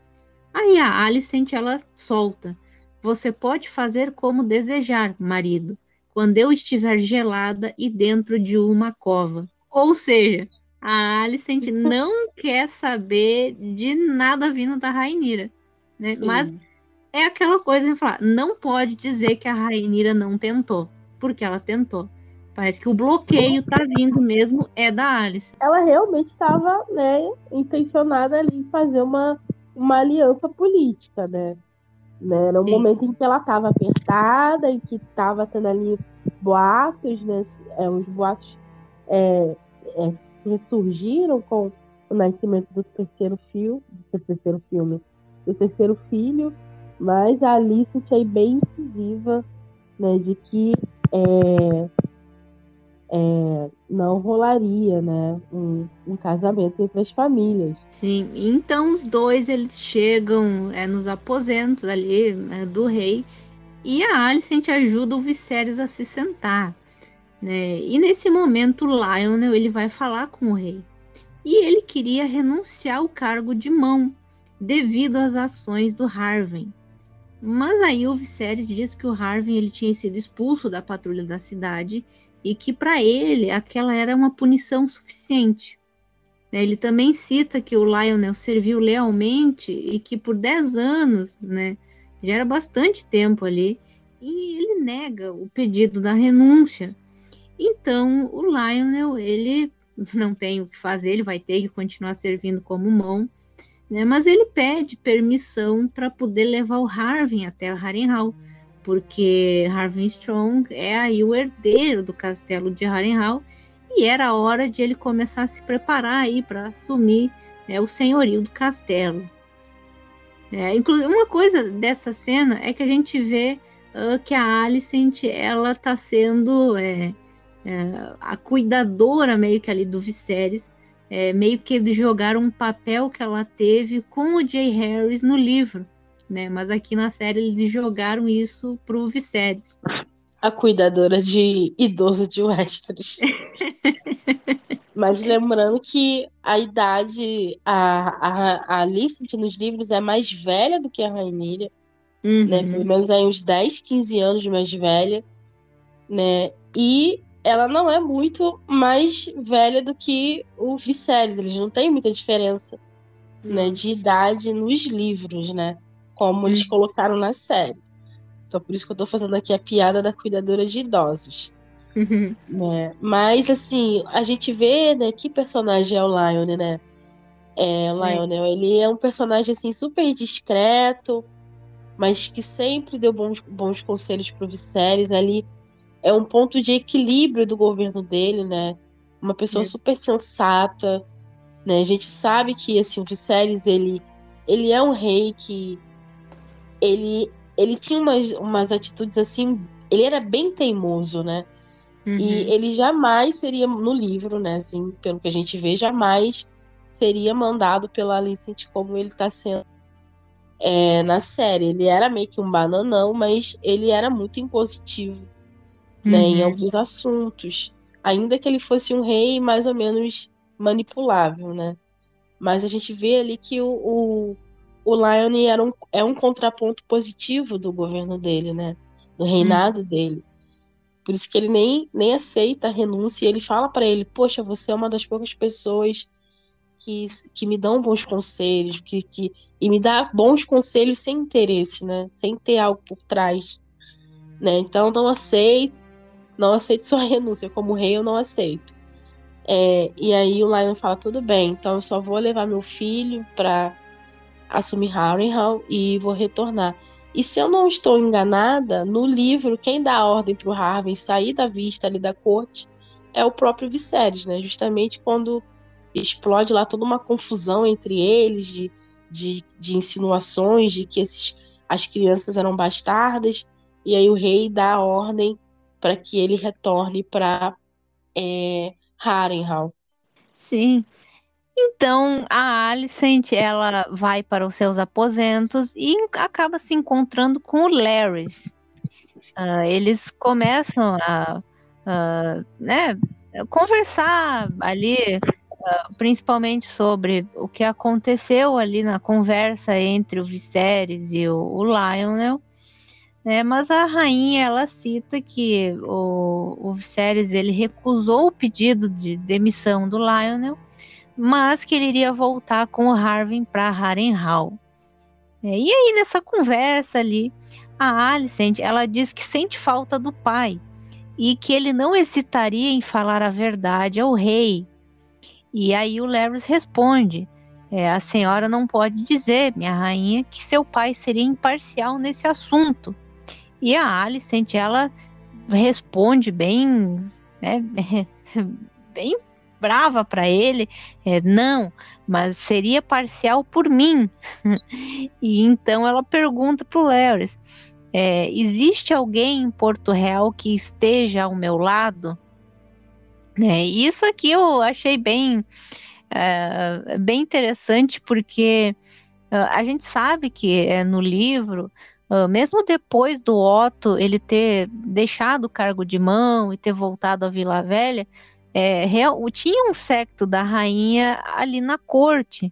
Né? Existiam um, uh, senhores poderosos que eles eram simpáticos à rainha Alicent e que também apoiavam o direito dos filhos dela. Né? Mas ali na série parece que é, depois da saída do Otto, a Alicent ela ficou realmente bem sozinha ali na corte. Né, que os únicos aliados que a gente vê que ela tem ali é o Kristen Cole e o Larrys, né? Mas ela faz essa pergunta aí que né, foi uma coisa de ó, oh, tô sentindo falta do meu pai, queria que ele tivesse aqui, né? meio que como se ela tivesse ali dando uma dica pro Larry. Né? Nossa, ela só tem aliado bomba, né? É. Só chorume. Kristen Cole, o próprio reator de Chernobyl. É. Esse Larry também é outro que eu detesto. Sim. mistura de. Ele é, ele é uma mistura de Mindinho com Varys, né, gente? Uhum. É, e ela ali, ai meu Deus, estou sozinha aqui e tal, né? E quando eles falam do do pé, do pé torto, né? No, o Larry Pé Torto, que é o irmão do Harvey, né? O filho do Lion Strong. É, quando eles falam dele no, no inside do episódio, né? Eles falam que ele é um dos únicos que consegue, né? Ver a Alicent como ela realmente é, né? E que ele é uma espécie de como se ele fosse uma espécie de mentor da Alicent, né? Uma pessoa que foi importante para a virada dela na história, né?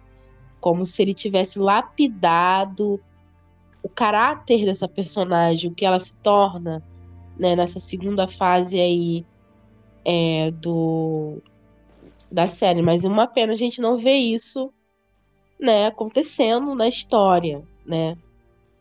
é, uma maior ênfase dada a essa transição da personagem e principalmente por meio da influência do né, do Petor, do Larry Petor.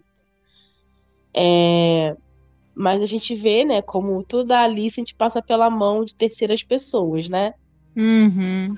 É tipo assim, ah, o Larry foi seu mentor, né? Ele foi o cara que a, contribuiu para transformá-la no que ela se tornou. É porque a gente vê que é uma personagem mais, mais sagaz, ela tá mais inteligente, ela é mais enérgica, né? Então esse personagem, ele é um personagem importante pra gente entender um pouco essa transformação. Sim, sim. E depois disso, o Larry, então, ele vai buscar alguns foras da lei. Uh, eles oferecem uma oportunidade para não serem sentenciados à morte. E o preço para isso era perder a língua. Né? Então, é, a gente vê que o Larry ali vai, né, já está tramando aí o, o que vai acontecer mais para frente. É, e enquanto isso está acontecendo ali em Westeros, lá em Essos, em Pentos, a Laena ela está em trabalho de parto. O Daemon ele está ali na porta, né, observando o que está acontecendo. Então ele é avisado de que a Laena não iria conseguir dar a luz. E é dito então ao príncipe que eles poderiam abrir o útero para tirar a criança. É que é a mesma coisa que aconteceu lá com a Emma no primeiro episódio. Mas o Damon, ele recusa a ideia. Só que nesse momento, a Laena, ela simplesmente saiu do quarto, driblou todo mundo que estava ali, e ela consegue ir até a Veigar. Né? Então ela vai ali, né, toda suja de sangue, vai na frente da dragão. Ela começa a pedir para que a dragão a mate. Né? Ela começa a pedir Dracarys, Dracarys, Dracarys, né? A Veiga ali, coitada, né? Idosa, caindo aos pedaços igual o Viserys. A pobre dela, da idosa, tá ali. Ela fica bem confusa ver ali a Laena e vendo ela pedindo Dracarys e tal, né? Mas aí o Daemon, nesse momento, ele até sai lá de dentro da mansão é, e grita chamando pela Laena, mas a Veiga então ela atendeu a, a ordem da sua montadora e acaba jorrando ali fogo e Laena morre. Então, essa cena, ela é, eu achei, eu achei pelo menos desnecessária sabe? Porque assim, eles é, não só repetiram uma coisa lá no primeiro episódio, que é de novo de abrir o útero de uma mulher para tirar criança. Tudo bem que ali eles fizeram é, até um paralelo com o Viserys, né? Que enquanto o Viserys decidiu abrir a barriga da Emma, o Daemon recusa. Mas assim, não tinha necessidade nenhuma. Até porque a Laena, ela realmente ela morre nos livros é, na situação também, é, né, na decorrência de ter um bebê, mas é muito diferente, né? Porque no livro a Laena ela chega a ter o bebê, é um menino, mas o menino não resiste, ele morre. E aí ela fica dias é, mal, ela fica com febre e ela percebendo que iria morrer, ela então ela decide ir até a Veigar para tentar voar uma última vez, mas ela acaba morrendo ali nos degraus. E então o Damon, ele encontra o corpo da esposa, ele pega ela no colo, leva ela de volta pro quarto e tal, né? Assim, é bem diferente mesmo é, a morte da Laena nos livros. E aqui na série, é assim, eles fizeram basicamente uma, mais uma cena só para chocar a audiência porque assim, não tinha necessidade nenhuma. É, eu achei bem, bem cruel, inclusive, com ela e com o bebê. E o Damon também, ele ficou ali olhando. A gente viu que ele ficou bem chocado também pelo que aconteceu. Mas eu acho que, no geral, esse arco de Damon e família em Essos, ele foi muito mal feito. Sabe? É, eu acho que pouquíssima coisa se salvou aqui. É, eu acho que o único momento bonitinho que teve mesmo foi do Damon e da Baela. Mas de resto, pelo menos, eu achei bem, bem ruim a forma que eles construíram isso. Foi corrido, né? A gente foi um desenvolvimento muito corrido, a gente não conseguiu é, acompanhar direito eles, a não ser nesse episódio. Teve um episódio para entender o que, que era essa família que o, De o Damon constrói com a Laena, né? Assim, gente, não gostei da Veiga, tá? Já vou avisando. Achei ela muito feinha. Eu entendo o conceito de você querer criar dragão, que é mais velho, mas assim, achei ela muito zoada. Não gostei. É, cadê os, chifre, os chifres da, da, da bichinha? Tá sem chifre, tá sem nada. Desdentada, tadinha. tipo, não não gostei, fiquei decepcionada, porque ela é um dos dragões que eu mais gosto da casa. Então tinha uma expectativa é, muito grande de ver a Veiga e recebi a Veiga Matusalém. não gostei. Não gostei. Matusalém e calva ainda. Gente, mas tem uns troços assim, que como se fosse uma, uma barba, uns pelos assim que ficam. não entendi o conceito, não entendi o conceito. Acho que eles quiseram passar que ela. E ela não é nem tão velha assim, para você colocar, tudo bem, ela, ela existe antes. Ela nasceu em Fada Dragão, né? Um pouco antes da conquista. Mas não, não entendi. Não gostei, não gostei. Aí o povo criaram vários memes que ela tá, tá parecendo a cuca do, do sítio do, do pica-pau amarelo. Olha o nível que chegamos a Veiga, essa, essa dragão icônica sendo comparada com a Cuca. Não que a Cuca seja icônica também, né? Mas cada ícone no seu quadrado. Ai. Mas assim, eu acho que eu vi que o pessoal ficou bastante emocionado, né, com a cena, mas eu também achei que foi uma cena assim mais criada para jogar para audiência mesmo, o pessoal continuar falando aí da série por mais uma semana. Tipo, não vi muito sentido, né? Tipo, ah, quero morrer ah, morrer como uma guerreira, vou lá e vou cometer suicídio, tipo, meio kamikaze. Também nunca ouvimos casos de, de montadores de dragão pedindo para os dragões matarem eles, nem né? assim nos piores momentos, né? Então a gente nunca viu, foi, foi realmente algo assim inédito, né? A gente nunca tinha visto antes. Mas acho que foi coisa da série, mais assim para jogar mesmo para audiência, ficar aí falando mais disso mais durante, durante uma semana. É. é. Teve aí gente que gostou, né? E tá tudo bem, mas também teve é, gente que não gostou nada dessa parte. E realmente é, foi bem, bem decepcionante aí, por um lado.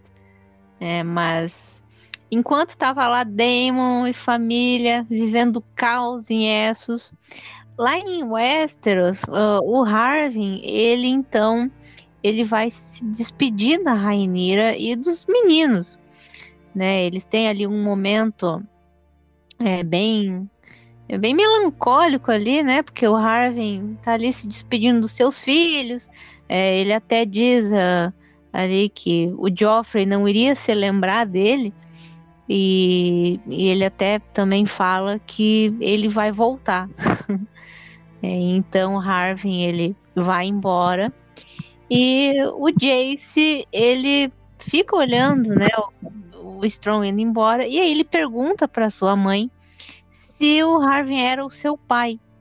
E aí a Rhaenyra, ele responde que ele é um Targaryen e que só isso importa. Né? Então, é... mas eu achei bonitinho o Jace perguntando para a mãe se o Harvey Strong era o seu pai. Né? E aquilo ali é, é bem triste até porque depois a gente vê que Harvey não vai voltar, né? Mas foi aí uma despedida de Harvey Strong com a mulher que ele realmente amou e dos seus filhos. Sim, né? E mostra que o Jace é bem observador, né? Ele conseguiu ali é, captar toda a animosidade que existia, existe no episódio em torno da paternidade deles, né? E aí ele vê aquela figura que é presente, a gente vê que os meninos gostam do Harvey. E aí quando o Harvey se ausenta, ele pergunta para a mãe se ele se ele é pai dele, né? Pai deles, porque provavelmente está ouvindo ali os boatos.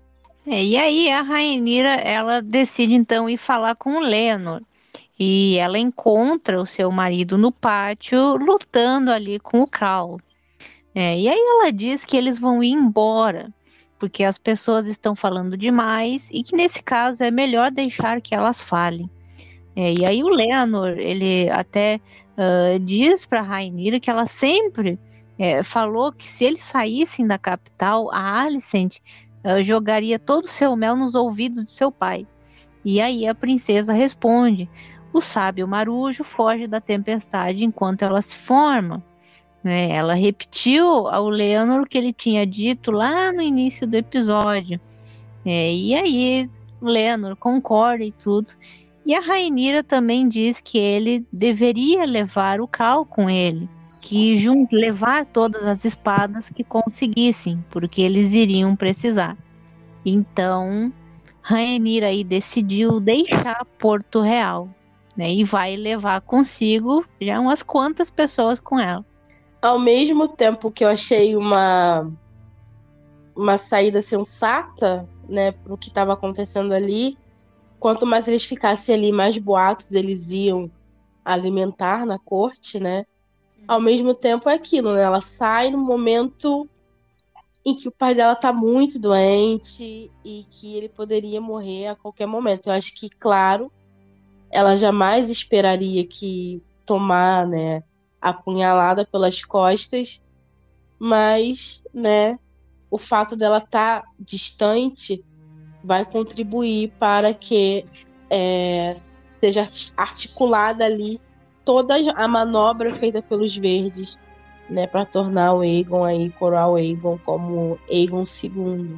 É, e aí os Strong então chegam finalmente em Harrenhal. Né? Só que enquanto tá lá o Lionel dormindo, a gente vê que tem uma fumaça ali pela porta e ouve o Harvey gritando, chamando pelo pai. Então o castelo pega fogo e nisso o Lionel e o Harvey acabam morrendo queimados, né? Infelizmente, Harvey aí não vai voltar para ver a Rainira e os filhos. É, e é, nesse momento, logo depois do que acontecendo, é, a gente a gente vê que o, na verdade, o Larrys, ele tá tendo uma conversa com a Alicent. Ele começa a falar com ela, só que enquanto ele fala, uh, a gente vê uma sequência de, de cenas é, que aí passa. É, a Rainira e a sua família chegam em Pedra do Dragão. Uh, o Viserys, ele está no seu quarto e ele também está com o anel da Emma no dedo e ele dá um beijo ne nesse anel. Uh, também em Harrenhal os corpos queimados são retirados uh, e os enviados por Larry eles estavam ali e vão embora. Uh, em Essos, a Raena e a Baela choram pela morte da mãe. o Daemon deixa as duas ali chorando, ele se afasta delas. Uh, e durante isso, uh, como eu disse, o Larry estava conversando com a Alicent e o que ele diz é assim: o que são os filhos se não uma fraqueza, uma bobagem, uma futilidade? Através deles, você imagina que impedirá a morte de ser vitoriosa. Você se perpetuará para sempre, de uma forma ou de outra, como se elas impedissem que você virasse pó, mas por ele você entrega o que não deveria. Você pode até saber o certo a se fazer, mas o amor passa na frente. O amor é uma ruína. É melhor passar pela vida sem esse fardo, se me perguntar. É, e a Alicent, que ela ficou escutando tudo isso, ela fala, ela tá bem, ela não tá se sentindo muito bem com isso, aí ela diz pro, pro, pro Larry uh, que né, o Lionel Harvey, ah, eles estão mortos. E aí o, ele, o Larry, ele olha para ela e fala que Harrenhal é um lugar amaldiçoado, mas a rainha diz para ele que ele fez um julgamento. E o Larry, ele responde, a rainha fez um pedido. Qual servo do reino não se dedicaria para atender? Né? E ele também ele fala que agora a Alicent deveria escrever para o Otto. E ela responde que não desejava aquilo. Mas o Larry ele diz bem calmamente que uma hora ela iria recompensá-lo por isso.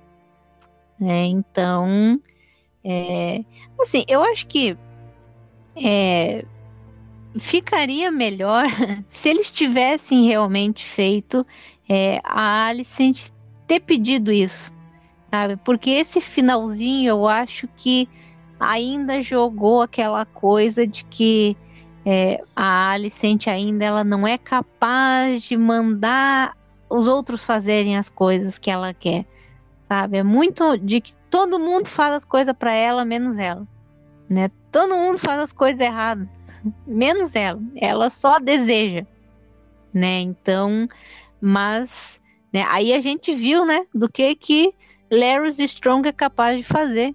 Sim, o Larry, ele é um personagem bem importante para para Dança dos Dragões, né, para os verdes. É, eu acho interessante assim esse tom mais sombrio, né? que a série tá dando a ele, né? Ele vai se tornar, ou já é, não sei, não tá claro para mim.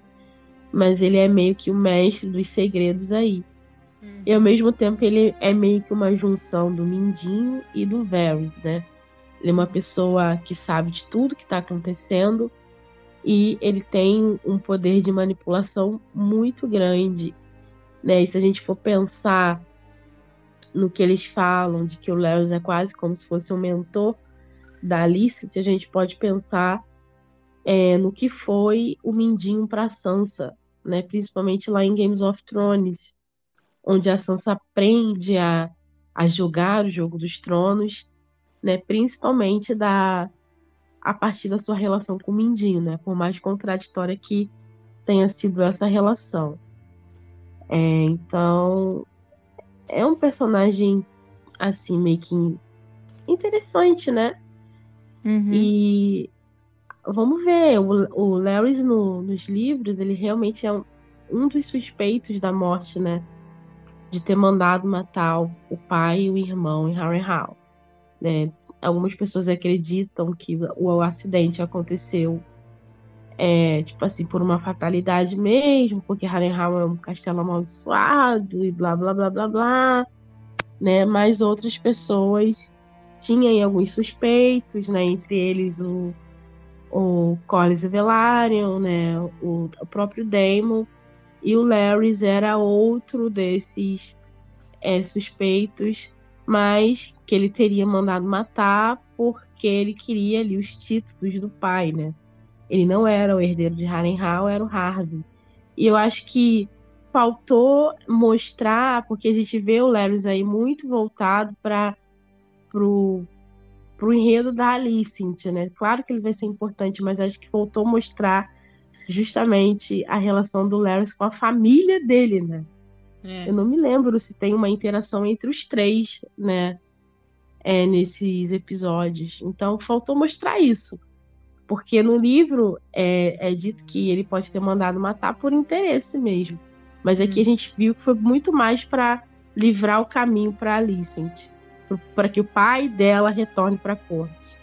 E até uma, uma outra coisinha, é, durante essas cenas rápidas, é, uma que chamou atenção nas pessoas também é de quando é, o Damon apareceu ali com as filhas e ele deixa elas chorando né? Que elas estão ali vendo o corpo da mãe queimada lá no chão e o Damon ele simplesmente vai embora, sai de perto delas. É, e isso é uma coisa que a gente descobriu depois que é, ele, eles cortaram uma cena antes dessa, onde o Damon ele iria conversar com as filhas e confortar elas pela perda da mãe. Né? Até saíram imagens é, promocionais e até depois do episódio eles soltaram outra imagem do Damon abraçado nas filhas. E aí muita gente ficou assim, é, poxa, por que que cortaram isso? Né? Tipo, o que que custaria ter deixado essa cena para as pessoas? Porque é, cortar isso do Damon, é, ele ir ali confortar as filhas, mostrar esse lado amoroso com elas, é, sabe, acaba tirando esse lado humano que o personagem tem. Né? E essa imagem do Damon abraçado na Raena e da Baela é, até começou a circular bastante quando eles soltaram. Foi é, é uma imagem que foi solta pelo próprio perfil de Game of Thrones no Twitter. E assim, é, a gente até falou no, episódio anterior, quando o Damon ele foi o responsável por matar, né, a, sua primeira esposa, Rhea Royce, que parecia que a, a série estava tentando empurrar um Damon vilão, né, e tentando tirar um pouco dessa dessa parte cinza que ele tem. E aqui nesse episódio onde eles poderiam é, mostrar é, esse lado carinhoso do personagem, eles cortaram. Por isso que eu acho que de todo esse episódio, é, o que a pior adaptação que teve aqui foi de Damon uh, com a sua família em Pentos.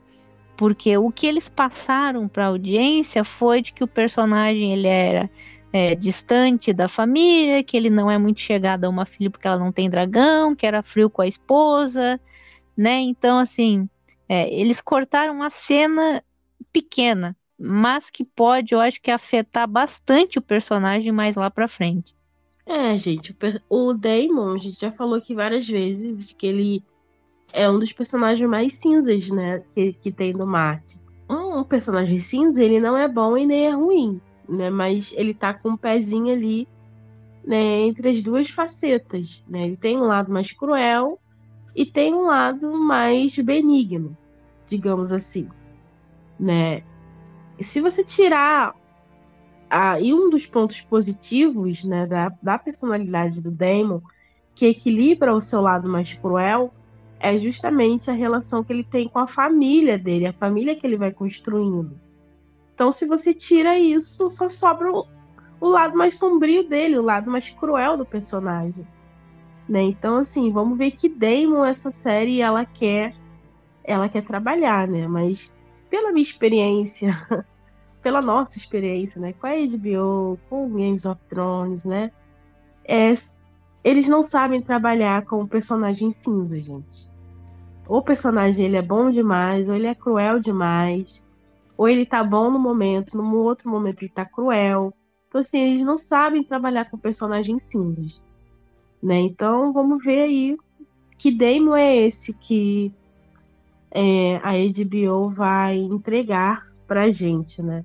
Um exemplo de personagem cinza que foi completamente estragado é, pela eu vou falar HBO, mas assim, pela produção de, de Games of Thrones foi a Daenerys, que no momento era boa demais e no outro momento se tornou cruel demais, ou seja, você é 8 ou 80. E outro personagem foi o Jon Snow. O Jon Snow, ele é totalmente cinza nos livros e na série ele só era bom. Tipo assim, todo o lado sombrio do personagem foi sugado, foi tirado dele. Então, é isso. Ou você é 8 ou é 80. Né? Então vamos ver se isso vai. Se esse padrão aí vai se repetir também em House of the Dragon. É, e até porque o personagem que pode ser bem afetado com isso é justamente o Daemon. É, infelizmente, eles tiraram essa cena e eu acho que vale a pena sim destacar, porque tava ali, eles gravaram sabe? Eles poderiam ter colocado, eles tiveram é, tempo para colocar o Aegon na janela peladão ali, né? Mas tiraram esse momento de carinho do Daemon com as suas filhas. Então, acho que é uma coisa que ficou bem preocupante, porque eles estão dando a entender de que eles querem realmente um Daemon vilão, né? E infelizmente não é o que o personagem é.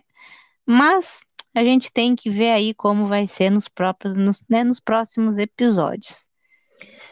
Inclusive, se eu é, não estou enganada, que eu tenho uma mente péssima para lembrar das coisas, é, mas eu acho que quando acontece essa cena dele com as filhas, é a parte que o, o Lewis fala que o amor é a ruína, uma coisa assim que ele fala, né?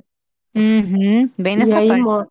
É bem nessa parte, né? Que mostra. É. Então, assim, só confirma realmente que ele estava insatisfeito naquela relação, que ele não estava mais confortável no casamento, na relação com as filhas, principalmente com a, a Raena e tal, porque aquilo é uma ruína. Então, vamos ver como é que ele vai lidar com essa situação, porque a gente sabe que tem mais um casamento dele vindo por aí, né?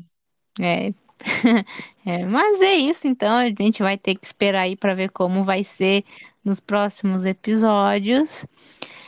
E tem mais alguma coisa para comentar? Não, não. Então é isso. É, nós encerramos por aqui mais um podcast da Team Daenerys Brasil e esperamos que vocês tenham gostado. Para acompanhar os próximos capítulos da releitura, também escutar as nossas análises da série, outros conteúdos e discussões, sigam a gente aqui no Spotify, no Google Podcast, no Amazon Music ou na plataforma que vocês têm preferência para ouvir. Acompanhem a gente nas redes sociais também, só procurar por Tim Daenerys Brasil. Muito obrigada pela companhia e até o próximo episódio. Dracarys.